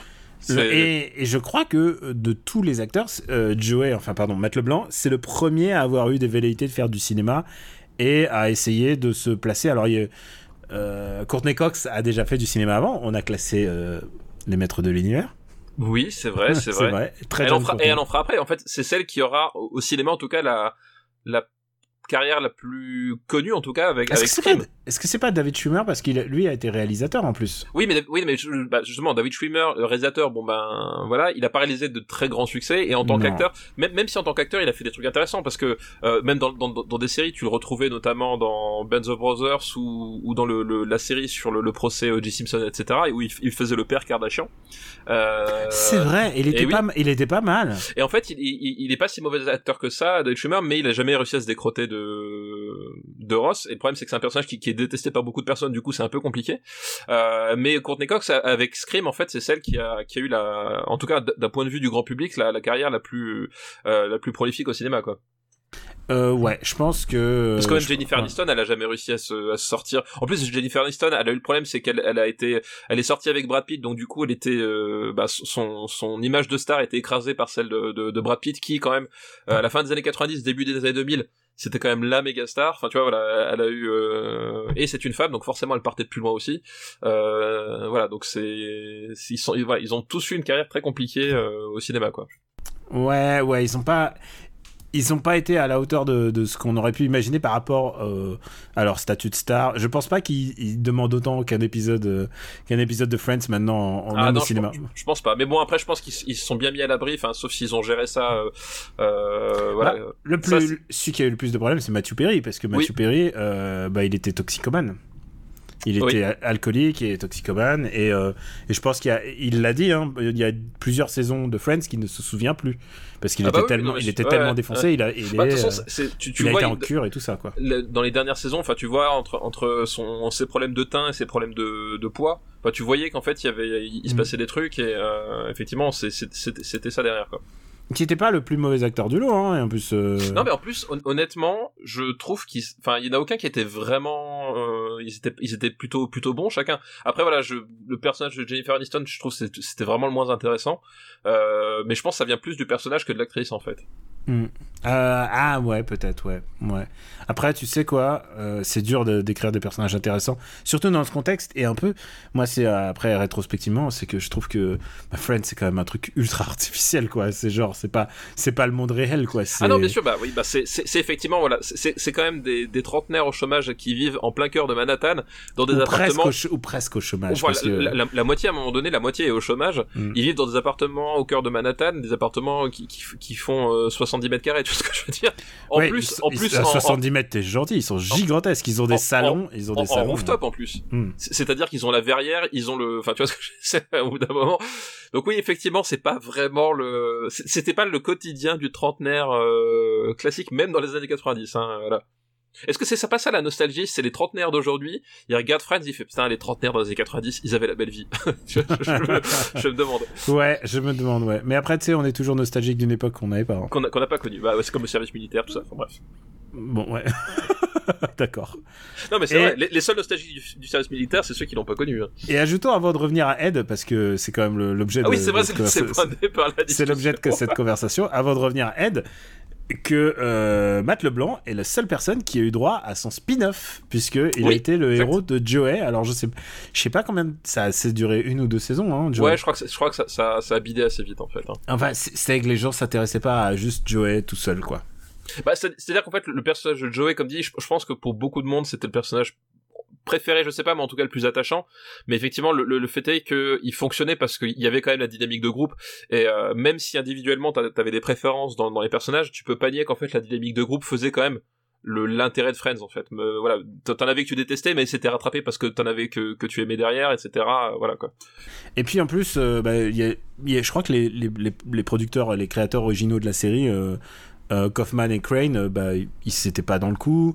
Euh, c'était vraiment un truc fait vraiment pour lui et puis un peu pour euh, pour essayer de gagner des sous hein, derrière, se dire Ah bon bah oui, bah, c'est pas voilà. c'est c'est pas complètement fini. Puis surtout, ça le montrait un peu de manière assez pathétique parce que c'est c'est un c'est un enfin Joey c'est un womanizer quoi, c'est un très beau gosse, il est beau garçon hein.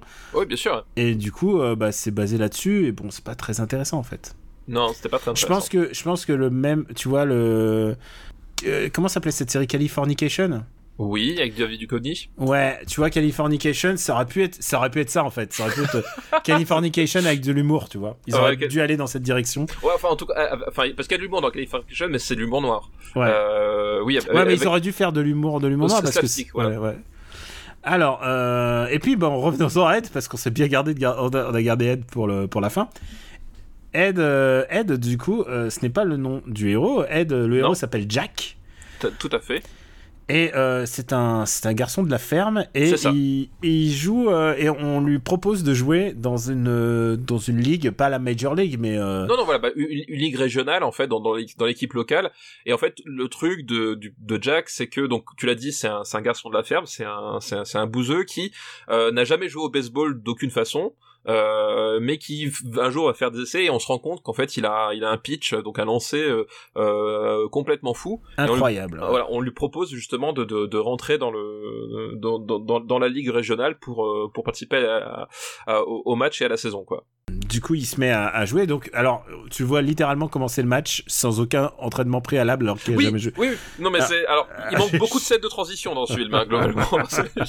Le, Ouais, le montage montage est est- particulier. Le montage, est- genre, la scène d'après, il est en tenue et genre sur le Ouais. terrain.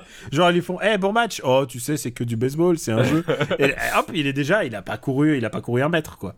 Oui, non effectivement, j'avais été aussi assez surpris par euh, par ce- cet aspect-là quand même. C'est un peu radical. Et, euh, et du coup, au bout d'un moment, pour. euh, alors, j'ai pas compris trop la raison, il devient pote avec un singe. Non, alors si, euh, moi, moi, j'ai compris la raison, c'est qu'en fait, alors déjà, euh, comme on l'a dit, il a aucune expérience dans le baseball et malgré son lancer phénoménal, en fait, il n'arrive pas à rentrer dans le dans le Le dans le cadre de l'équipe. Le, Le- mind game, le mind game du, du pitch de- aussi. Voilà, parce que parce qu'effectivement, faut savoir que le lancer c'est une chose au baseball, mais il y a toute une histoire de, de combinaison et euh, la personne qui qui reçoit, enfin le, batteur en fait est aussi important que la personne qui envoie, puisqu'effectivement euh, chacun a ses forces et ses faiblesses et il faut essayer de jouer avec les faiblesses de l'adversaire. C'est un peu ça le, truc. Hein. Tu fais pas n'importe quel lancer contre n'importe quel joueur parce que tu sais qu'il a plus tendance. Bref. Et donc ça c'est un truc qu'il comprend pas, c'est-à-dire qu'il fait tout le temps le même pitch et du coup en fait il euh, il, est tellement prévisible que globalement à chaque fois ils, se font ratatiner et l'équipe perd. Et du coup, de fil en aiguille, euh, en plus c'est le rookie, donc euh, voilà, c'est celui qui, qui, qui, dont on se moque un petit peu, mais gentiment. Ils, sont sympas. C'est pas du bisutage euh, méchant, tu vois, c'est du bisutage euh, sympathique. Bref, à un moment donné, l'équipe en perte de vitesse, le, le, le, le propriétaire de l'équipe, en tout cas le fils du propriétaire, pour être tout à fait précis, euh, décide de, en fait, d'engager un singe comme mascotte. Euh, pour euh, pour justement faire vendre des billets. Quitte à, à perdre bah, autant vendre des billets. Et en fait euh, faut quelqu'un pour garder euh, le singe. Donc ça tombe sur lui. Et en fait on va se rendre compte euh, attention on le voit pas venir mais on va se rendre compte que le singe sait jouer au baseball et il sait même très bien jouer au baseball. Et du coup il va devenir un des membres de l'équipe. Voilà. Voilà, c'est tout, tout simplement.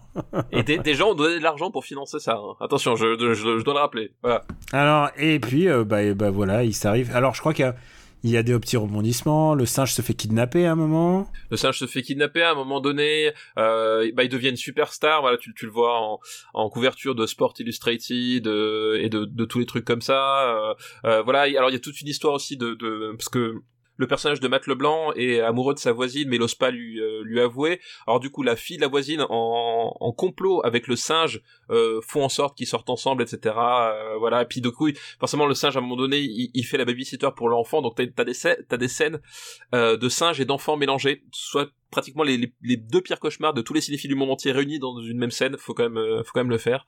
Voilà. Est-ce que, toi qui as vu ce film récemment aussi, est-ce que tu as aimé ce film? Je crois que j'en ai détesté chaque seconde. C'est c'est tellement mal réalisé.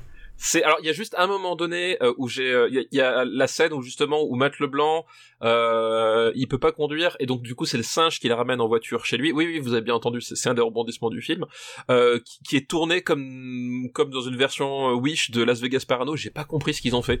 Euh, c'est- C'est-à-dire qu'il y a des espèces d'accélérés, il y a des il y a des décors psychédéliques derrière. Enfin c'est c'est un truc c'est enfin c'est j'ai fait j'ai fait mais qu'est-ce que je regarde quoi? Voilà cette scène là m'a particulièrement marqué. Mais après ouais non c'est un film qui euh, voilà. Parce qu'évidemment c'est des singes donc on va avoir des espèces de de, de gags euh, gags potaches euh, poussés jusqu'à l'extrême. C'est à dire qu'à un moment donné le singe se propulse euh, par la force de ses pieds sur son canapé euh, pour sauter enfin de ce genre de ce genre de choses. Euh, Matt Leblanc qui fait ce qu'il peut face au face au, au singe. Voilà. Alors je serais tenté de dire que le singe joue mieux que Matt Leblanc mais en fait honnêtement je je, je trouve pas qu'il soit si catastrophique que ça Matt Leblanc lui. Honnêtement pour ce qu'il a à jouer Il fait ce qu'il peut. hein. il fait vraiment ce qu'il peut. Enfin, honnêtement, j'ai, enfin, j'ai, j'ai eu de la peine pour lui, c'est-à-dire que il est, il est pas catastrophique, honnêtement. Il est, il est, c'est juste, euh, qu'est-ce qu'il fout là? Qu'est-ce, comment son agent a pu accepter un truc pareil? Enfin, euh, alors il y a, il y a un moment très méta aussi. puisqu'à un moment donné, le, le singe regarde la télévision et il tombe sur une scène où tu vois Jennifer Aniston euh, jouer avec un singe Ah oui. capucin. Ouais. Voilà. Donc il y a du méta, attention. Donc il y a, y a un sous-texte. hein, c'est quand même un truc assez profond. Euh, non mais c'est ouais, c'est voilà. Enfin c'est tout ce que tu peux imaginer de, de, de comme scène cauchemardesque euh, et gênante d'un d'un film dont le pitch c'est il y a un singe qui joue au baseball. Euh, bah elle se concrétise quoi. C'est catastrophique en tout point, mais vraiment, c'est vraiment. Et la, la photo est dégueulasse. Euh, et, et alors je sais pas, apparemment c'est sorti au cinéma, c'est ça qui me tue, c'est que j'ai regardé, apparemment ce film est sorti dans des salles, mais Aux États-Unis. Oui, oui, aux États-Unis, oui, bien sûr. Alors, Euh, ça a été un four. Hein. Oui, alors, façon assez étrange. Non, mais euh, quand tu vois la qualité de la photo euh, des cadrages, enfin, j'ai connu des, des DTV euh, moldaves euh, distrib de, de, de, de bastons euh, distribués à- sous le manteau qui étaient quand même euh, mieux fait que ça, quoi. C'est euh, c'est c'est une catastrophe, quoi. C'est catastrophique en tout point. C'est pas très bien écrit aussi. Ah non non, c'est c'est oui oui, c'est. Et puis à la fin, il y a. Enfin, pas à la fin, mais à un moment, il y a Jésus qui apparaît. Parce que parce que pourquoi pas. Non, il y a Jim Caviezel, tu sais. Oui, le- oui, oui, tout à fait, tout à fait. de, qui, euh, qui, ah, qui fait qui fait le, le comment s'appelle le le, le coéquipier le coéquipier. voilà le coéquipier un, un peu sympa voilà Ouais, mais un peu sympa, mais en fait pas sympa. bah en fait, voilà le, le- voilà c'est ça c'est un peu sympa mais en même temps le mec il il est pas voilà il est un petit peu euh, individualiste aussi malgré tout Euh, bon bah écoute, on va classer Ed, hein. on va pas le, on va pas le Non, non. plus. Alors j'ai dit qu'il était, euh, qu'il a gagné des des Razzie Awards, mais non, mais en fait non. Euh, je crois qu'il a. Attends, je vérifie. il a, il a juste été nommé c'est ça? Ouais, il a juste été nommé, mais en fait, s'il est tombé la même année que euh, que Strip- Barboyer tu l'avais dit? que Barboyer, que Striptease striptease avec euh, Demi Moore. oui oui bah oui oui Ouais, ouais, non, c'était pas bien. C'est pas, c'est pas une très bonne année. Eh, par contre, ils ont, ils avaient une catégorie rigolote. Pire film qui a gagné plus de 100 millions de dollars. très très bon et il y avait quoi dans les pires films qui ont gagné plus de 100 millions de dollars? Alors, il y avait A Time to Kill. d'accord euh, Il y avait Mission Impossible. ah oui d'accord Donc, la, euh, le- la vista ça va être le premier. Euh, Oui. Independence Day. oui d'accord Le Hunchback de Notre-Dame. ah de- le, le Disney? Ouais, le Disney. d'accord ouais Moi, je, je, je, je serais- je tenté de dire que c'est le Hunchback de Notre-Dame, mais bon. et, et celui qui gagne, c'est Twister. Écrit par Michael Crichton, quand même. Alors en plus, Twister, c'est pas si mal. Enfin ouais, ok. Ouais, bon. C'est pas si mal, mais c'est pas si ouf non plus. Hein. Non, mais alors, honnêtement, pour un film où le pitch c'est juste des mecs vont affrontent une tornade, et ben franchement, ça, ça tient plutôt bien la route. Ouais, ouais, ouais, ouais. Enfin, enfin les films de tornade, euh, voilà. Euh, do- c'est- Dois-je te rappeler qu'il est 175e euh, dans cette liste du dans le marbre, donc tu ne peux pas, euh, tu ne peux pas le renier. Ah non, non, mais je, ah, je le meilleur, c'est meilleur, c'est meilleur que je vois Jumanji, Taxi, euh, Airbud. C'est mieux qu'Airbud. Oh non, pas Airbud. Pas Airbud. Eh si, alors, ah si, alors, ah si. je, peux, je peux te le dire, Ed va sous Airbud. Ah non mais Ed Ed va, va sous Airbud euh, Airbud euh, 200 fois non mais Ed euh, je c'est c'est niveau euh, Flubber le cobaye 2 quoi honnêtement c'est pour moi on est là euh, Est-ce que c'est moins bien que Homme-Femme Mode d'emploi? 282e. alors j'ai tendance à trouver Homme-Femme mode emploi plus drôle Ouais. tu vois ce que je veux dire? Ouais, ouais, non, mais en plus, bientôt, tu, comme je t'ai passé quelques films de, Oh, de. Lelouch, oui s'il ouais. te plaît, s'il te plaît, euh, fais ta culture un petit peu là. Ah la vache ouais alors, celui-là je redoute hein, j'ai des là je suis en plein cycle je regarde des films japonais qui font plus de 3 heures si tu veux euh, pour essayer, essayer de retarder les euh, le visionnage de ce Lelouch là Euh, y a, je t'ai prêté le, le, le, le dernier là. oui oui oui oui enfin, oui, le, oui. celui de le, DTV. c'est ça tu me l'as prêté Et je t'ai passé le, der- le dernier. Voilà. tout à fait Euh, j'ai j'ai des trucs à raconter sur le dernier. Des, des, des, des scoops. On en parlera ce jour-là. Non, du, du coup, ouais, pour, pour- ouais, moi je trouve, euh, je mettrais ça entre entre Flubber et Cowboy 2, je sais pas, j'en sais rien. Moi, je le mets entre le Cobaye 2. Je pense que le Cobaye 2, je préfère voir le Cobaye 2 et la ligne verte. Ah putain. Alors, est-ce qu'on peut pas mettre la ligne verte au-dessus quand même? Non, non, non, non, non. Allez. Ah non, je préfère. Un peu de bonne foi, Daniel. Ah un non, peu de bonne je- foi. Je, je trouve que, je trouve que tu l'as dit, Matt Leblanc, il joue pas mal la comédie. Et je, je me base sur ton avis. hein. Merci. Écoute, je pas me battre pour ça, mais je, voilà, je, je pense que le, le- le- je, ne remets pas le marbre en cause, attention. hein. Ouais. Mais je pense que le traitement de la liberté dans ce podcast est un tout petit peu partial. Ah, ah, ah non, alors tu sais quoi? C'est tout ce que je dis. C'est pas, c'est pas moi la ligne verte, hein, c'est pas toi non plus. Hein. C'est Ouais, non, c'est c'est le marbre. C'est le je marbre. sais- Je, sais bien. comment Quasimodo del Paris s'est passé sous le ligne verte, je sais pas. Alors, je, je crois qu'à un moment donné, euh, l'un de nous a fait, a fait un certain forcing. voilà. Mais tu sais quoi, les gens désormais vont se dire, mais qu'est-ce que c'est que ce head au-dessus de la ligne Euh, verte voilà. Qu'est-ce que c'est que ce chef-d'œuvre? Ouais, bon. alors c'est pas bien. On vous Non, non, non, non, c'est. euh, non, non. Bon, euh, bah merci pour, pour notre ami qui nous a envoyé ça. Alors, Steph, qu'est-ce qu'on fait là? Parce qu'on nous reste un petit peu de temps. Bah, est-ce que t'as pas une liste inachevée ou quelque chose comme ça sous la main Je regarde euh, ou alors je peux faire un deuxième devoir de vacances. Mais euh, Alors, après, après, tu sais quoi, c'est les vacances donc ça serait logique de faire de Ce, ce- vacances. ce serait thématique, ouais. Mais est-ce que t'as pas des listes, je sais pas, genre quelqu'un qui, qui nous a mis. euh, Ah ouais, tiens, ouais, ouais, très bonne idée. Eh ben voilà. J'ai- une bonne, j'ai une bonne idée de liste. C'est une liste qui nous est, alors c'est une liste qui nous est envoyée par, c'est une liste qui nous est envoyée par Ilia Korzaz. Et merci, Ilia Korzaz, pour ta liste. Il J'espère que je pense bien, mais si je pense mal, c'est lui qui a Il prononcé mal en Il premier. y a un i, ah non, c'est il y a un i et deux l. Ili, Ilia Korzaz. Je sais pas, euh, Ok. je pense pas que c'est son vrai nom de baptême. Hein. Je, Ah bah, je sais pas, je ne peut-être. pense hein. pas. Non, je pense pas. Ah, tu sais, moi, moi les, les, les prénoms du Pays Basque, hein, je les connais pas tous, donc. euh, Et alors, euh, ces films pour lesquels j'ai. Alors, c'est la liste de. Le titre de. de, de- bah, le titre de sa liste, c'est ces films pour lesquels j'ai pris un mon billet, et j'ai mais j'ai changé de salle. Ah Alors, excellente thématique. Alors, le premier film, c'est Forrest Gump, alors qu'il était allé voir Street Fighter. D'accord, ok.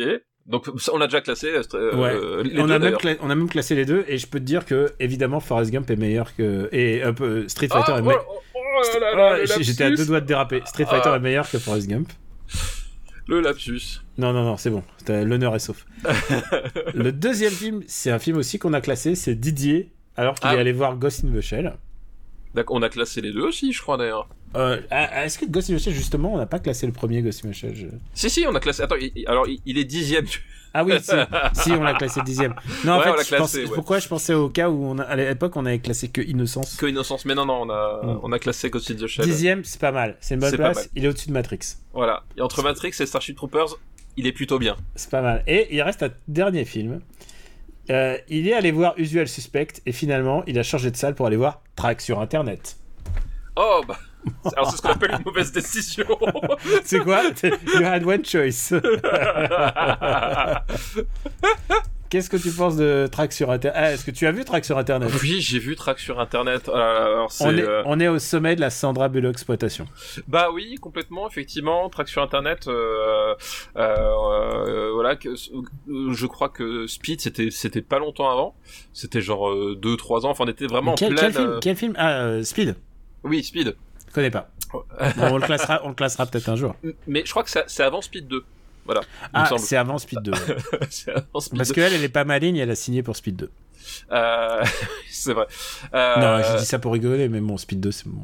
Quand on verra les Speed, puisqu'on n'a pas classé Speed, on verra, c'est moins, c'est, moins bien. Et Il y, en a, Trax- il y en a un qui est moins bien que l'autre, hein, quand même. Alors, Ouais, on peut le dire. Ah ouais, Il y en a un qui a moins marqué l'histoire du cinéma, c'est sûr. qui est moins bien que l'autre. quand même. Euh, oui, effectivement, là, on est en pleine, euh, en pleine Sandra Bullock euh, exploitation. Voilà, c'est la, euh, c'est l'époque ben, où tu vas voir euh, juste avant ou juste après, enfin, Demolition Man. On va la retrouver, on va retrouver, on va la retrouver, voilà, dans, dans pas mal de, de Mais films. là, là, en l'occurrence, elle, elle est en tête d'affiche. Elle est en tête d'affiche. C'est la, c'est vraiment la, la, la, la vraie grande star de, euh, la vraie grande star du film. Et, euh, et puis d'ailleurs, il n'y a pas de grosse, grosse autre star en fait en face. Euh, non, non, effectivement, c'est voilà, bah, le film repose entièrement sur ses, euh, Hmm. sur sur ses sur ses épaules euh, parce qu'effectivement elle avait joué comment ça s'appelle dans dans dans dans d'autres films elle avait pas fait un truc attends je confonds euh... non je, je confonds c'était pas elle. mais non elle, elle a- effectivement elle avait euh, elle- dans Speed elle était le, le- le personnage euh, féminin secondaire Non, mais elle faisait. Demolition Man c'était pareil euh... Non, il faut revoir. Attends, attends, il faut que je revoie la filmo à ce moment-là. Attends, je regarde. Filmographie. euh, Le droit de tuer, c'est pareil, c'est un, personnage, euh, c'est un personnage secondaire aussi. Euh, donc effectivement, elle, alors si elle avait, euh, comment ça s'appelle euh, Non, mais euh, elle faisait des rom-coms, quoi. Ouais, ce que je veux dire, dans, dans les rom-coms, elle avait le personnage principal. Voilà. Donc bon, c'était un peu le. En plus, c'était alors ça c'est très très années 90. Hein, le, le la, la star euh, la star féminine, on va lui confier des romcoms. Mais là, pour le coup, pour le coup, elle ne elle n'est pas dans une romcom hein, puisque c'est un thriller, n'est-ce pas? Euh, Un thriller qui euh, qui se base sur une nouveauté pour l'époque, qui est Internet, une sorte de réseau informatique permettant aux ordinateurs du monde entier de se connecter entre eux et d'échanger des informations. Vous voyez le délire quand même. Et, et tu pas- pouvais mettre ta disquette et euh, les informations se retrouvaient sur la toile. sur la toile et tout le monde pouvait euh, pouvait y accéder. Et elle, en l'occurrence, elle est une, euh, elle fait le travail de Benjamin François. Elle est, C'est ça, c'est une- ça. Elle est une, euh, elle est une responsable réseau, un analyste système et tout ça. Enfin, je crois que C'est- Benjamin Bullock ou Sandra François, on ne sait pas. voilà. Exactement. Et, euh, et, et elle tombe sur des informations alors qu'elle commande une pizza ou un truc comme ça. Enfin, je sais plus. C'est un truc débile. Euh, bah oui, enfin je sais plus. En gros, elle est effectivement, elle est, euh, elle est, elle est responsable, euh, responsable Enfin, de réseau. elle, donc elle tombe sur un, elle tombe sur un truc qu'elle devait pas, devait pas avoir. Voilà. quoi. Et, et en fait, elle vit euh, comme tous les responsables réseau. Elle ne se douche pas. Elle vit euh, loin des autres gens. Elle n'a pas de contact social. Euh, voilà. Et effectivement, lors de lors d'une séance de travail, euh, euh, lors d'une séance de travail, elle découvre effectivement des informations qu'elle devait pas. Euh, devait pas trouver euh, voilà découvre en fait une anomalie dans un dans un programme euh, et du coup ce, ce cette découverte va déclencher en fait un- une série d'événements qui fait qu'elle va être la eh bien la la, la cible de gens très mal intentionnés. Des gens qui contrôlent l'internet. euh, Les gens qui contrôlent la à savoir ça. Orange, SFR, Itinéris. Itinéris, tous, tous, ils se Tous ces gens-là, tous, tous ces gens-là. Deutsche Telekom, Ouais. euh, voilà, ils sont tous après elle. Alors, si on rigole, c'est que, euh, évidemment, euh, par rapport à notre connaissance d'Internet et de, des médias aujourd'hui, c'est un peu mal vieilli. Bah, c'est un peu mal vivre. Bah, bah, déjà, Est-ce là, oui. est-ce que, déjà, est-ce que t'aimes ce film? Non.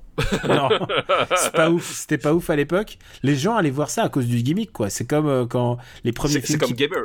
C'est comme Gamer. C'est comme à l'époque où les premiers films qui parlaient d'informatique et de. Surtout des. On parle de films de studio, quoi. C'est quand même un gros film. Euh, bah du coup on allait les voir ou au moins s'intéresser à eux parce que ah c'était quelque chose de nouveau regarde ça parle de jeux vidéo ça parle d'internet mais en vrai euh, ça n'a d'exceptionnel que parce que c'était les premiers quoi Bah, c'est ça, c'est qu'en fait, en gros, le, si tu veux, le, le, le principe de Track sur Internet, c'est que ils essayent de renouer avec le, le cinéma euh, paranoïaque des années 70. Euh, voilà, le, le- les trois jours du Condor ou, euh, ou Conversation secrète, etc. Avec un gimmick moderne, en fait. Enfin, c'est vraiment ça le pitch. C'est-à-dire que les mecs, ils se disent, bah tiens, euh, le cinéma, euh, euh, le cinéma euh, paranoïaque des années 70, ça marchait à fond, à fond les ballons dans les années 70 euh, parce que ça permet d'avoir du suspense, ça permet d'avoir de la tension, des poursuites, etc. On va mettre ce gimmick moderne là parce qu'effectivement aujourd'hui euh, les simples écoutes sur sur sur bande magnétique ça intéresse plus personne, mais on va utiliser le principe d'internet. En plus voilà, ça ça essaie aussi de lorgner du, côté euh, des films d'avocats, tu sais, enfin toutes les adaptations de Crichton, etc. et, des, et des autres qui, qui Et- arrivaient, euh, l'affaire Pélican, tout ça. Et si tu me c'est à peu permets- près la même même époque, etc. Oui, vas-y. Et si tu me permets, en plus, euh, ça lorne du côté de Hitchcock. Je veux dire, le, le, le plot numéro un de- du film de Hitchcock, c'est quelqu'un qui est accusé pour de quelque chose qu'on a, qu'il n'a pas commis. Qu'il a, qu'il a pas commis, effectivement, Et voilà. Évidemment, ce qui va se passer, c'est qu'elle est poursuivie parce qu'elle a, je sais plus si c'est la disquette ou pardonnez-moi, mais euh, je, euh, je crois qu'elle trouve, en fait, elle trouve une disquette avec un, avec un code dessus. Enfin, c'est, c'est, enfin, c'est c'est un peu, un peu ripou parce que En fait, en, c'est en pas fait, si internet. Ouais, et du coup, au, fur et à mesure, elle se rend compte qu'elle a des ennemis et que ces ennemis effacent son existence au fur et à mesure. Exactement. Euh, Parce qu'en fait, elle découvre que cette disquette, en fait, c'est une espèce de super programme qui te permet de, de pénétrer, en fait, dans les, dans les réseaux de tout, de tout ce qui est connecté à Internet, de toutes les administrations, etc. Et donc de faire des changements et donc de manipuler, euh, de manipuler à distance, voilà, euh, les données de, la police, de, des hôpitaux, euh, du gouv- si du gouvernement, tout ce que tu veux. Enfin, voilà. Et effectivement, ça va se retourner contre elle puisque effectivement son, son, son existence même va être effacée euh, des internets. Elle Après, va après avoir été poursuivi par la police, parce qu'évidemment, ils vont Voilà. passer. euh, Et on, et on va lui coller une fausse identité, c'est-à-dire que la- les, les flics vont avoir, euh, euh, quand ils vont avoir sa, sa photo, etc., elle, elle va, elle va correspondre à un avis de recherche d'une d'une personne, euh, d'une personne recherché pour meurtre ou de, La serial voilà. killer. voilà, c'est- etc. Euh, voilà, donc on est en plein dedans, euh, on- dans, dans, dans ce genre de truc. Et voilà, encore une fois, on, on, lorne du côté Trois jours du Condor, de la firme, de, de tous ces films-là, sauf que évidemment, euh, voilà, les, les, les Trois jours du Condor ou euh, la firme, euh, voilà, c'est pas tout à fait le- la même qualité en termes de, de, de mise en scène, j'ai envie de dire. Hein. Voilà, je, je- c'est c'est pas Cinépolac derrière la caméra, euh, c'est pas l'attention de Cinépolac euh, lors de, du contrôle et de la validation du scénario. Hein. Euh, voilà, c'est vraiment la version euh, la version cheap où ils où ils reprennent un canevas sans trop le comprendre, ils mettent un, un gimmick moderne. Donc là, euh, l'arrivée euh, l'arrivée d'internet, hein, euh, Counter Strike, c'est quelle année? Ça doit être euh, pratiquement la même année, je crois. hein. Alors, me Euh, demande pas pour que je suis pas le bon public. Parce que là, euh, comment ça s'appelle euh, Traction Internet, c'est c'est quoi? C'est 95, 96, euh, quelque chose comme ça. Et euh, voilà. Et, et Counter Strike, c'est euh, c'est c'est un- c'est un- ça doit arriver quelques années après, tu vois seulement. Donc euh, donc bref, du coup, on, est dans, plein, plein dans ce délire-là, sauf que voilà, le gimmick aussi, euh, le, récit en tant que tel est pas maîtrisé, le, la, mise en scène non plus, mais le, le, gimmick en fait est, est, est- un peu ridicule euh, avec cette espèce de voilà, c'est pas Internet, c'est plus la croyance finalement de ce que pourrait faire Internet, voilà cette espèce de de de de de, peur un peu un, peu délirante qui aujourd'hui euh, paraît euh, complètement euh, euh, voilà complètement complètement folle. Surtout qu'en plus dans mon souvenir c'est un truc débile genre le leur, leur super programme de, la mort qui tue il est masqué genre tu tu tu fais contrôle alt euh, P et hop tu tu tombes dessus enfin tu vois c'est un truc complètement c'est en plus c'est vraiment c'est genre c'est une manipulation que tu pourrais faire euh, complètement euh, par hasard que n'importe quel informaticien du monde pourrait à un moment donné euh, faire enfin tu vois il y a vraiment un truc euh, le c'est c'est c'est c'est c'est presque littéralement le plus grand secret informatique de l'histoire et il est caché derrière une, une manipulation que ton chat Ouais. pourrait faire en s'asseyant Alors, sur ton clavier C'est genre, tu fais contrôle alt et Ouais, ah bah t'as débloqué le, le pro tips quoi. Voilà, donc c'est, euh, même le Konami Code est plus compliqué. C'est dire. Non, mais il faut que le twist soit compréhensible par les personnes plus âgées et par les gens qui avaient aucune idée de ce qu'est Internet en 95. Et rappelons-le, en 95, Internet, c'était pas encore. euh, moi, je me souviens, j'ai parlé à des. Des, des- même des, des journaux de jeux vidéo, ils me disaient mais Internet, ils disaient on a que 2% de nos lecteurs qui ont Internet, tu vois, ils me disaient ça à l'époque en 98, tu vois. Ouais, bah oui, oui. Et Donc, euh, euh, et en fait, il y a eu vraiment un boom entre 98 et 2000, alors que moi, paradoxalement, j'ai- j'étais très très tôt par contre, parce que moi j'étais intéressé par les BBS et tout ça. et, enfin, c'était tu, tu avais suivi la formation sur CD-ROM par Thierry Lhermitte. exactement. Moi, je fais partie de ces gens-là. Tu fais partie de ces gens-là, effectivement. Mais Euh, voilà, honnêtement, bon, c'est c'est pas un bon film. Non, c'est pas un bon film, voilà. Alors t'as, t'as, t'as tout le Glooby-Boulga, donc t'as une société secrète, je ne sais plus comment il s'appelle, hein. Euh, t'as une société secrète, et puis en fait on, se découvre que, ah, c'est mon voisin, enfin tu vois, c'est, de Stakabila. Euh, c'est très poussif, c'est pas très très bien mis en image, euh, c'est quand même très très con. Dire ce qu'il est.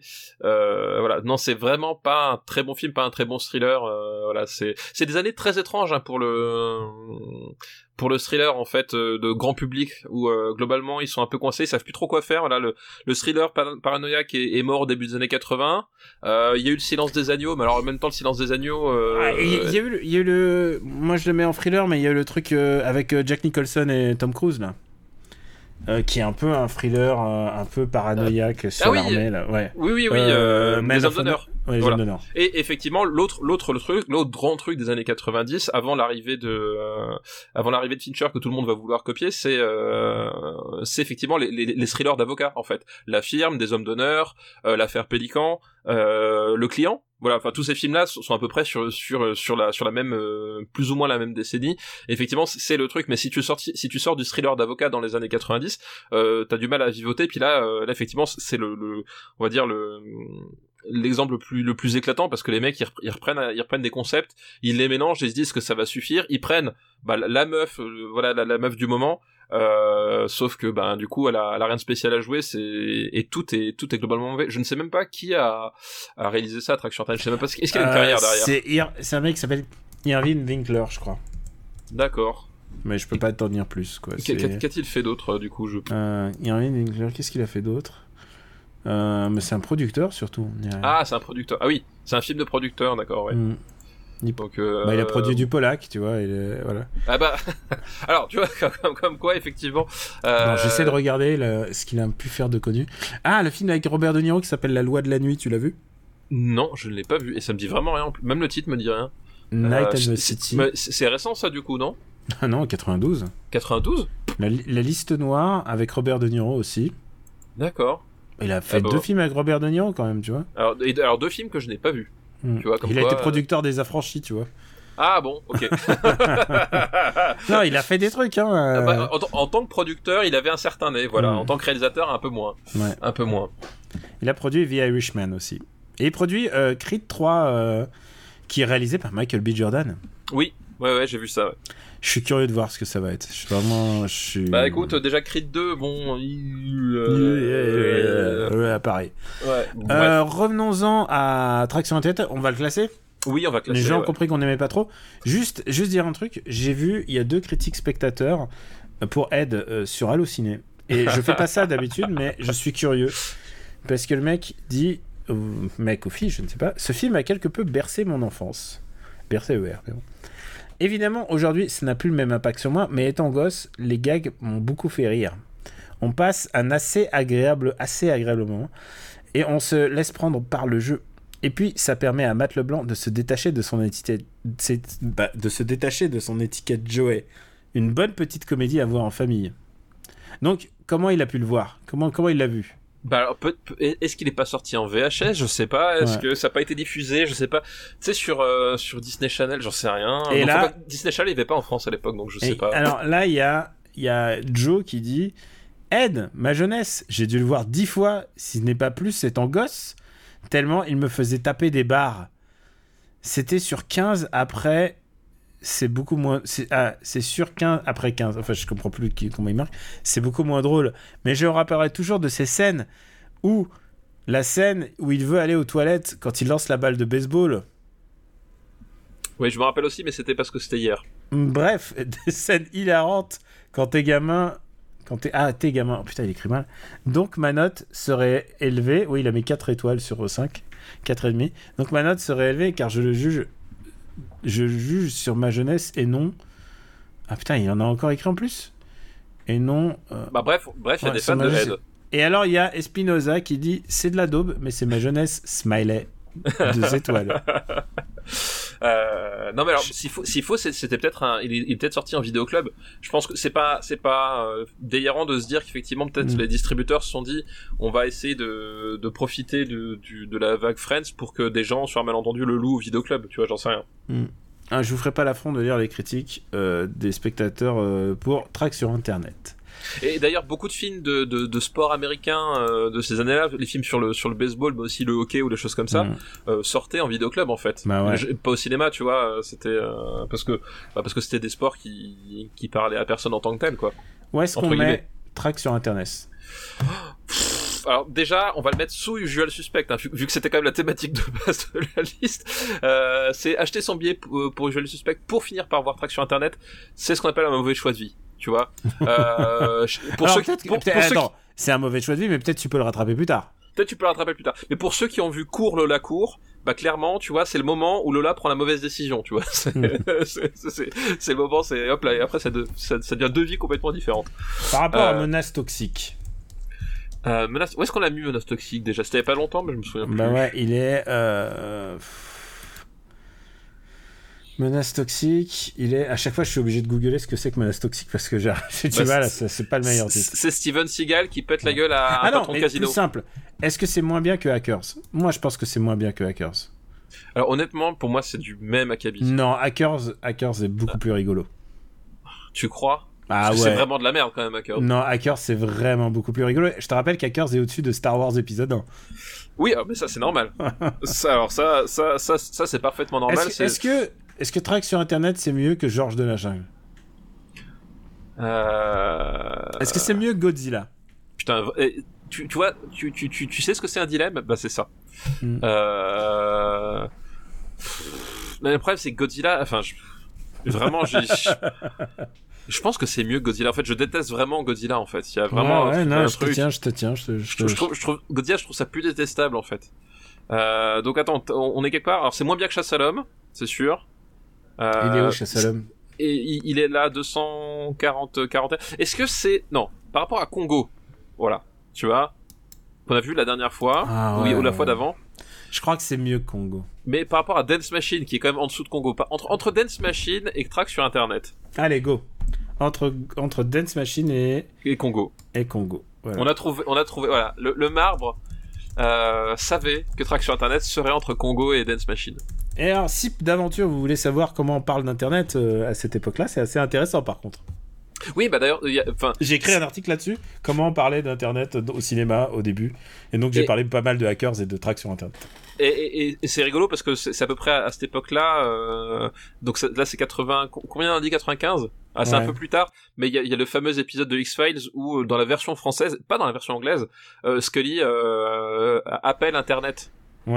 Appel Internet. Et call, en fait, call- Internet. Euh, Voilà, call- alors, et en fait, en, euh, parce que du coup là, je l'ai je l'ai regardé pour la première fois en, en VO avec ma fille.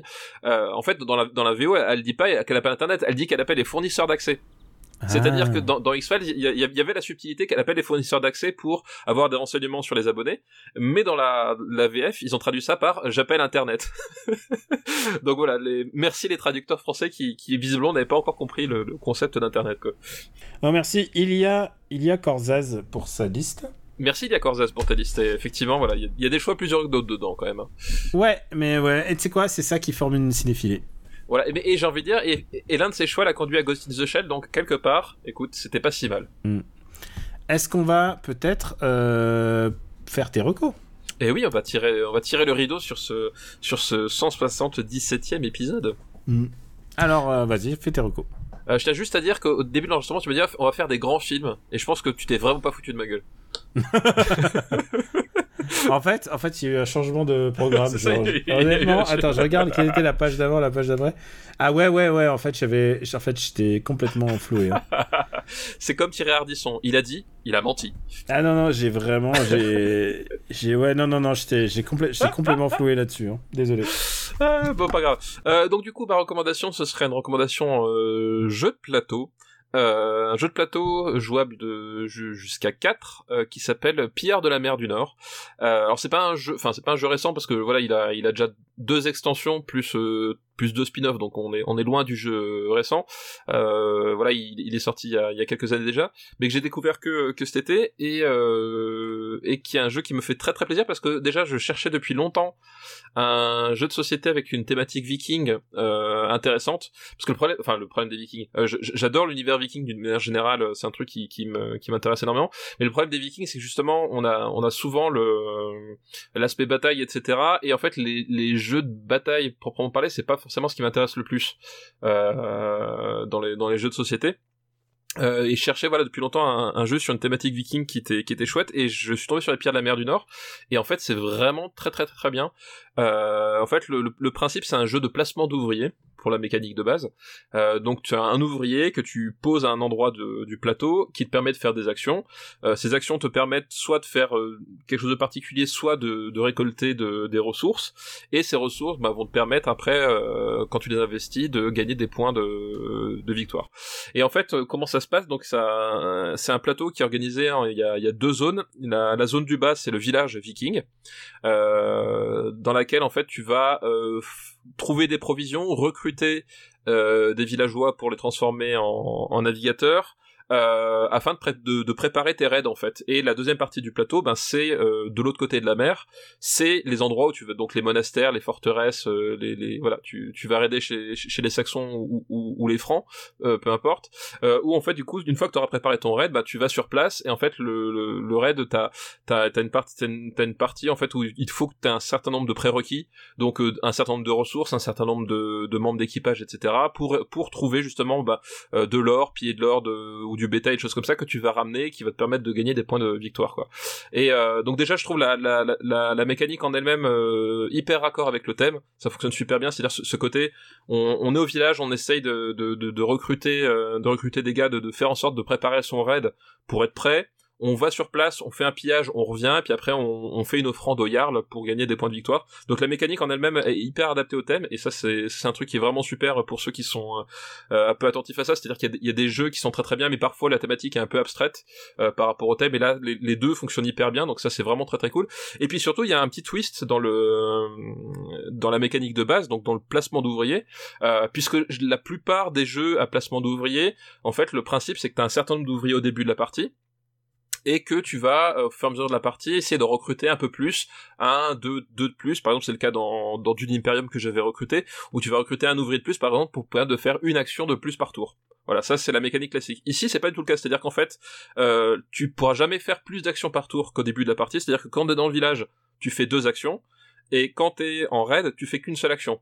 Mais l'astuce c'est que quand tu poses un ouvrier euh, tu dois en reprendre un autre T'as jamais le droit de reprendre le même et tu vas reprendre un autre. Et en fait, l'ouvrier que tu vas récupérer, il n'aura pas forcément la même couleur et la couleur en fait va te euh, donner des pouvoirs ou te débloquer des endroits sur la carte que, auxquels t'avais pas accès avant.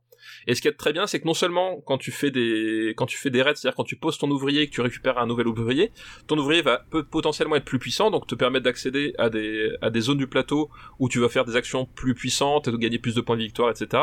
Mais en plus, comme tu le laisses sur le plateau, les autres joueurs peuvent bénéficier du fait que euh, tu as récupéré des ouvriers puissants. C'est-à-dire qu'à un moment donné, euh, si t'es un peu à la traîne et que les joueurs sont partis euh, avant toi euh, faire des raids, ben comme ils sont obligés de laisser sur plateau, ils ont forcément un seul ouvrier en main, ils sont obligés de laisser les autres. tu peux récupérer potentiellement des ouvriers plus puissants pour essayer de rattraper ton retard. Et, et ça c'est une mécanique que je trouve super intéressante parce que justement il y a, il a, c'est pas du coop du tout parce que le, le but hein, c'est on est on est on a chacun notre piste de de score.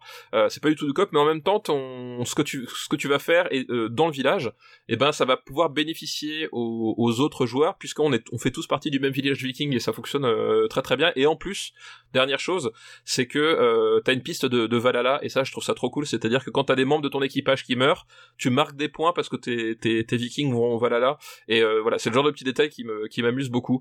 Et euh, donc voilà, donc ça s'appelle euh, Pierre de la mer du Nord. c'est trouvable partout. Hein. Enfin, c'est, c'est devenu un, un, grand classique. Hein. Comme dit, il a, il a, il, a plusieurs extensions, plusieurs spin-offs. Euh, voilà, donc il est pas, il est pas difficile à trouver. Il est pas très cher non plus. Euh, le matériel est superbe. Il y a des, euh, ils ont fait des pièces en, en des pièces d'argent qui sont en métal. Euh, les, les, illustrations sur le, sur les cartes ou sur le, euh, sur le plateau. Enfin, tout est vraiment superbe. c'est un, voilà, c'est un gros gros coup de cœur de, de cet été. Je, je suis très content d'y avoir joué. Et en plus, je précise que ce soit 2, 3 ou 4, il est tout aussi fun à, jouer. Donc voilà, peu importe la configuration, le nombre de joueurs, 2, 3 ou 4, ça, joue vraiment très très bien à chaque fois. quoi. Eh ben, écoute, pour ma part, je vais recommander une série. Alors, je t'ai dit que j'ai pris, euh, mon abonnement Apple TV, Apple TV Plus pour regarder l'Apple TV. Et euh, non, en fait, j'ai pris pour la musique, pour écouter David Bowie et, d'autres trucs. Mais je me suis dit, bah, je vais quand même profiter de l'offre pour essayer de, prendre du temps, de regarder d'autres séries. Et, et, et, il n'y a pas que euh, des séries avec Adam Scott. Si, voilà, en fait, il n'y a pas que Severance, voilà, exactement. Il n'y a pas que Severance, mais en vrai, il y a, il y a beaucoup Severance. Mais il y a une autre série qui s'appelle Loot. Et Loot est une série qui vient de commencer, euh, qui en est à son sixième épisode. Et c'est une comédie. C'est une pure comédie. C'est des épisodes très très courts. C'est 20-25 minutes à tout casser. Et elle est euh, créée par Matthew Bard, et, qui était un ancien de Parks and Rec. C'est pas mal et Alan Yang, qui était euh, le co-créateur de Master of None. Et ils se sont réunis pour faire une série autour de Maya Rudolph. Alors Maya Rudolph, on l'aime. Et vous la connaissez parce que euh, parce que euh, elle était dans le, elle était au SNL. Et puis elle a fait quand même pas mal de, de, rôles. Elle était dans Bridesmaid aussi. C'était l'une des grosses stars de Bridesmaid. Et puis on l'a entendu, elle faisait aussi pas mal de comédies comédie de doublage et dans dans Mitchell and the Machines, je sais pas si tu l'as vu, qui était sur Netflix. Non, j'ai pas vu. Et, euh, et puis non, vraiment, c'est une super comédienne. Anecdote aussi, c'est Madame euh, PTA à la ville. Ah d'accord, ok, je ne ouais. savais pas. Et eh ben ouais, ouais. Donc, euh, donc bah, je pense que c'est. On parle de, on, parle de power couple. Je pense que c'est un power couple, hein, clairement. et, et, là, en l'occurrence, elle joue la, la femme divorcée euh, d'un grand mania du business. Alors évidemment, on pense tous à, euh, à Jeff. Euh, je dis que les prénoms pour pas pour Jeff, Jeff oui, Elon, Bill. Elon, Bill et tout ça. Elle joue une femme qui découvre qu'elle a été trompée par son mari milliardaire. Et forcément, elle demande le divorce et elle se retrouve à, avec 60 milliards de, de dollars. Putain, ce Et- chiffre. Et elle est, elle est complètement déconnectée du réel. Tu peux t'imaginer. Oui, bah oui, euh, bah oui, avec 60 milliards de dollars, oui, je pense que je le serais aussi, ouais. euh, tu sais quoi, à 60 milliards, tu sais quoi, à 60 milliards, tu, tu te fais, voilà, c'est, euh, tu peux te faire un Patreon, un million par jour. C'est ça, voilà. Tu, tu vis plus vraiment sur la même planète que les autres, quoi. On va Ouais, dire. et clairement, elle vit plus. Et, et donc, sa distribution d'argent n'est plus la même, mais aussi sa relation avec les gens n'est plus la même. Enfin, c'est assez passionnant. Et donc, elle va, elle va découvrir qu'en fait, euh, en son nom, elle a une. euh, elle a une. Comment ça s'appelle déjà Une, une fondation. Et elle se dit, bah, je vais faire des, des choses bien pour les gens. Et au début, elle sait pas s'y prendre. Tu vois, elle arrive avec des, des paquets cadeaux euh, contenant du vin et tu vois, de, et, de et des, et des rillettes de, et du, du caviar. Tu vois, genre, elle. Elle, elle, s'y, elle s'y connaît pas. Elle s'y connaît pas en vrai gens. Et, euh, et c'est très très drôle. Et ça, là, pour les six épisodes, ça se- vraiment, ça se regarde. euh, C'est une, une très jolie. euh, pour l'instant, c'est une très jolie sitcom. Et qui est qui joue le Elon Musk Qui joue son, son mari, d'après toi? Euh, je sais pas du tout. Qui, qui pourrait. euh, Quel autre artiste Apple Plus, euh, Apple. euh, à qui tu penses? Euh, oh là, c'est, pas David Bowie. Euh, Non, pas Adam Ad- Scott parce que tu l'as pas, parce que t'as, t'as dit que c'était pas une série qu'Adam Scott, donc t'as vu, mais je si, suis ce que tu dis. si, c'est avec Adam Scott. Ah il, ça, joue, merde, c'est Adam Scott. Ah, ah, tu vas piéger, tu vas piéger. il joue un rôle récurrent de son ex-mari. Parfois, tu le vois apparaître et tout. Ah Et- putain, mais alors tu m'as donné doublement envie parce que. euh, et quel on grand n'a jamais comédien- c'est Adam Scott en fait. C'est ça, c'est son année quand même, Adam Scott. Ah ouais, c'est, son année, ouais. Et moi, tu sais, honnêtement, j'ai jamais été aussi content que quand j'ai vu que dans l'autre film de requin, et je fais Ah putain, il y a Adam Scott, on va s'amuser. c'est un vrai bon comédien, ce mec. hein. Oh donc, oui, il est, il, est, il, est, il, est, il est- il est vraiment très très bon, ouais. donc voilà, euh, si vous voulez une bonne série, je vous conseille Loot avec euh, Maya Rudolph. C'est très très drôle. Les, tous les, les, les seconds rôles sont absolument charmants. Il y, a un, il y a un mec nerd responsable de, évidemment nerd, responsable de ab- absolument euh, de, de, de l'infrastructure d'internet de leur, de leur boîte, mais qui est très cool et qui porte toujours des t-shirts Yu et Dragon Ball Z. tu vois, elle, elle connaît pas. enfin bref, euh, voilà, ça s'appelle Loot et euh, voilà. Et après, euh, c'est pas très réaliste hein, parce que tu peux pas te réveiller avec 60 milliards. Oui, et puis surtout, t'as pas de rédemption pour ces gens-là Voilà, exactement. dans la vraie vie. non, dis pas ça, ça se trouve, il y a quelqu'un qui a gagné 60 milliards et, et il se dit putain, j'aimerais bien des épisodes tous les jours de Super Ciné Battle et il nous finance ça. Alors honnêtement, justement, ce serait le problème, c'est que il serait capable de, dépenser 60 milliards pour euh, euh, juste financer Super Sin Battle au lieu de, de faire des actions concrètes pour, Bah ouais, la planète. ouais, ouais, voilà, c'est, voilà. bien le problème de ces Ou gens-là. financer, euh, financer euh, une, une fondation avec un mec qui survole en hélicoptère pour prendre des photos, tu vois. Voilà, exactement, exactement. Bam, bam, deux, une, Et c'est- alors c'est l'épisode où ça bah, balance. eh, Ah, une balle avant. Ah, encore, on n'a pas parlé des youtubeurs ce coup-ci. Non, c'est vrai, c'est vrai, c'est vrai va, parce que on, a, voilà. on été sobre. Et voilà, c'est Marocco. Et puis, euh, et puis je parlais aussi des, des, des séries d'été. Je continue à lire la série d'été du monde. Il y a celle de BFM TV, euh, donc des films euh, donc, que j'ai mentionné la dernière fois. Et je lis aussi la série d'été dans l'Obs, qui est écrite par Fran- François Forestier. C'est mon vrai plaisir dans la vie et qui est consacré au second couteau du cinéma. Et euh, le premier, euh, il est consacré à Erne- Ernest Borgnine. Et tu sais à quel point Ah j'aime bah oui. Ernest Ah, non non mais voilà, là il t'a eu avec l'argument du cœur. au vois. premier numéro, et tu sais quoi, il te raconte Ernest Borgnine comme si tu étais. La preuve, il l'a interviewé genre dans les années 70 à Paris, tu vois. Et- c'est beau ça. Et, et il te, il te le, re- il te le- il t'en parle comme s'il est, comme s'il était devant toi et tout. C'est absolument génial. C'est que, deux pages par semaine, mais alors c'est vraiment les, c'est génial. C'est dans le, le supplément Téléops du Nouvel Ops. Et, et au cinéma et, au- et à d'autres choses, hein, évidemment. Bah oui oui oui, il Ouais. y a pas que ça. Il n'y a pas que ça, il n'y a que le cinéma.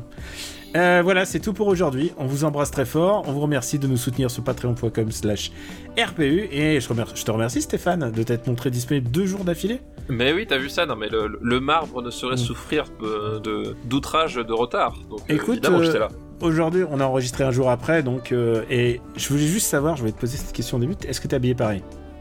Euh, non, non, non, j'ai changé de, euh, j'ai changé de vêtements. Figure-toi. Ah, je, je suis fier de toi. T'as vu ça, c'est je beau, vais- hein J'allais peut-être me regarder mille et une pattes. Et puis, euh, et puis on vous dit euh, à très bientôt. On vous dit à dans deux semaines pour le prochain épisode. C'est ça. À très bientôt. Ciao. Ciao et bonnes vacances si vous êtes en vacances. Et, et si vous êtes comme moi rentré, bah, bah, voilà.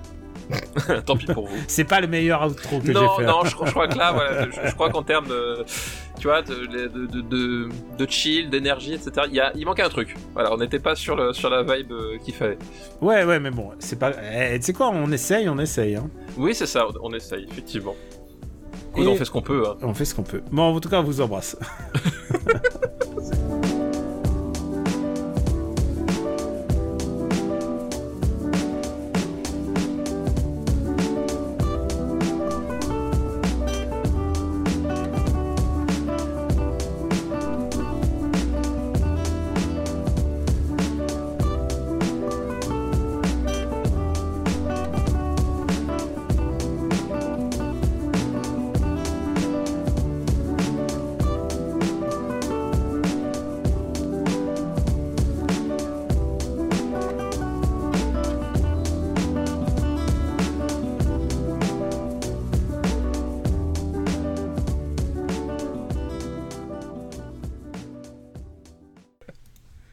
Laisse-moi deviner, est-ce que, tu, est-ce que tu as sorti euh, la liste? Est-ce que c'est bon? T'as t'as sorti la liste ou pas? Oui, oui, j'ai sorti la liste, je l'ai sous les yeux. C'est vrai?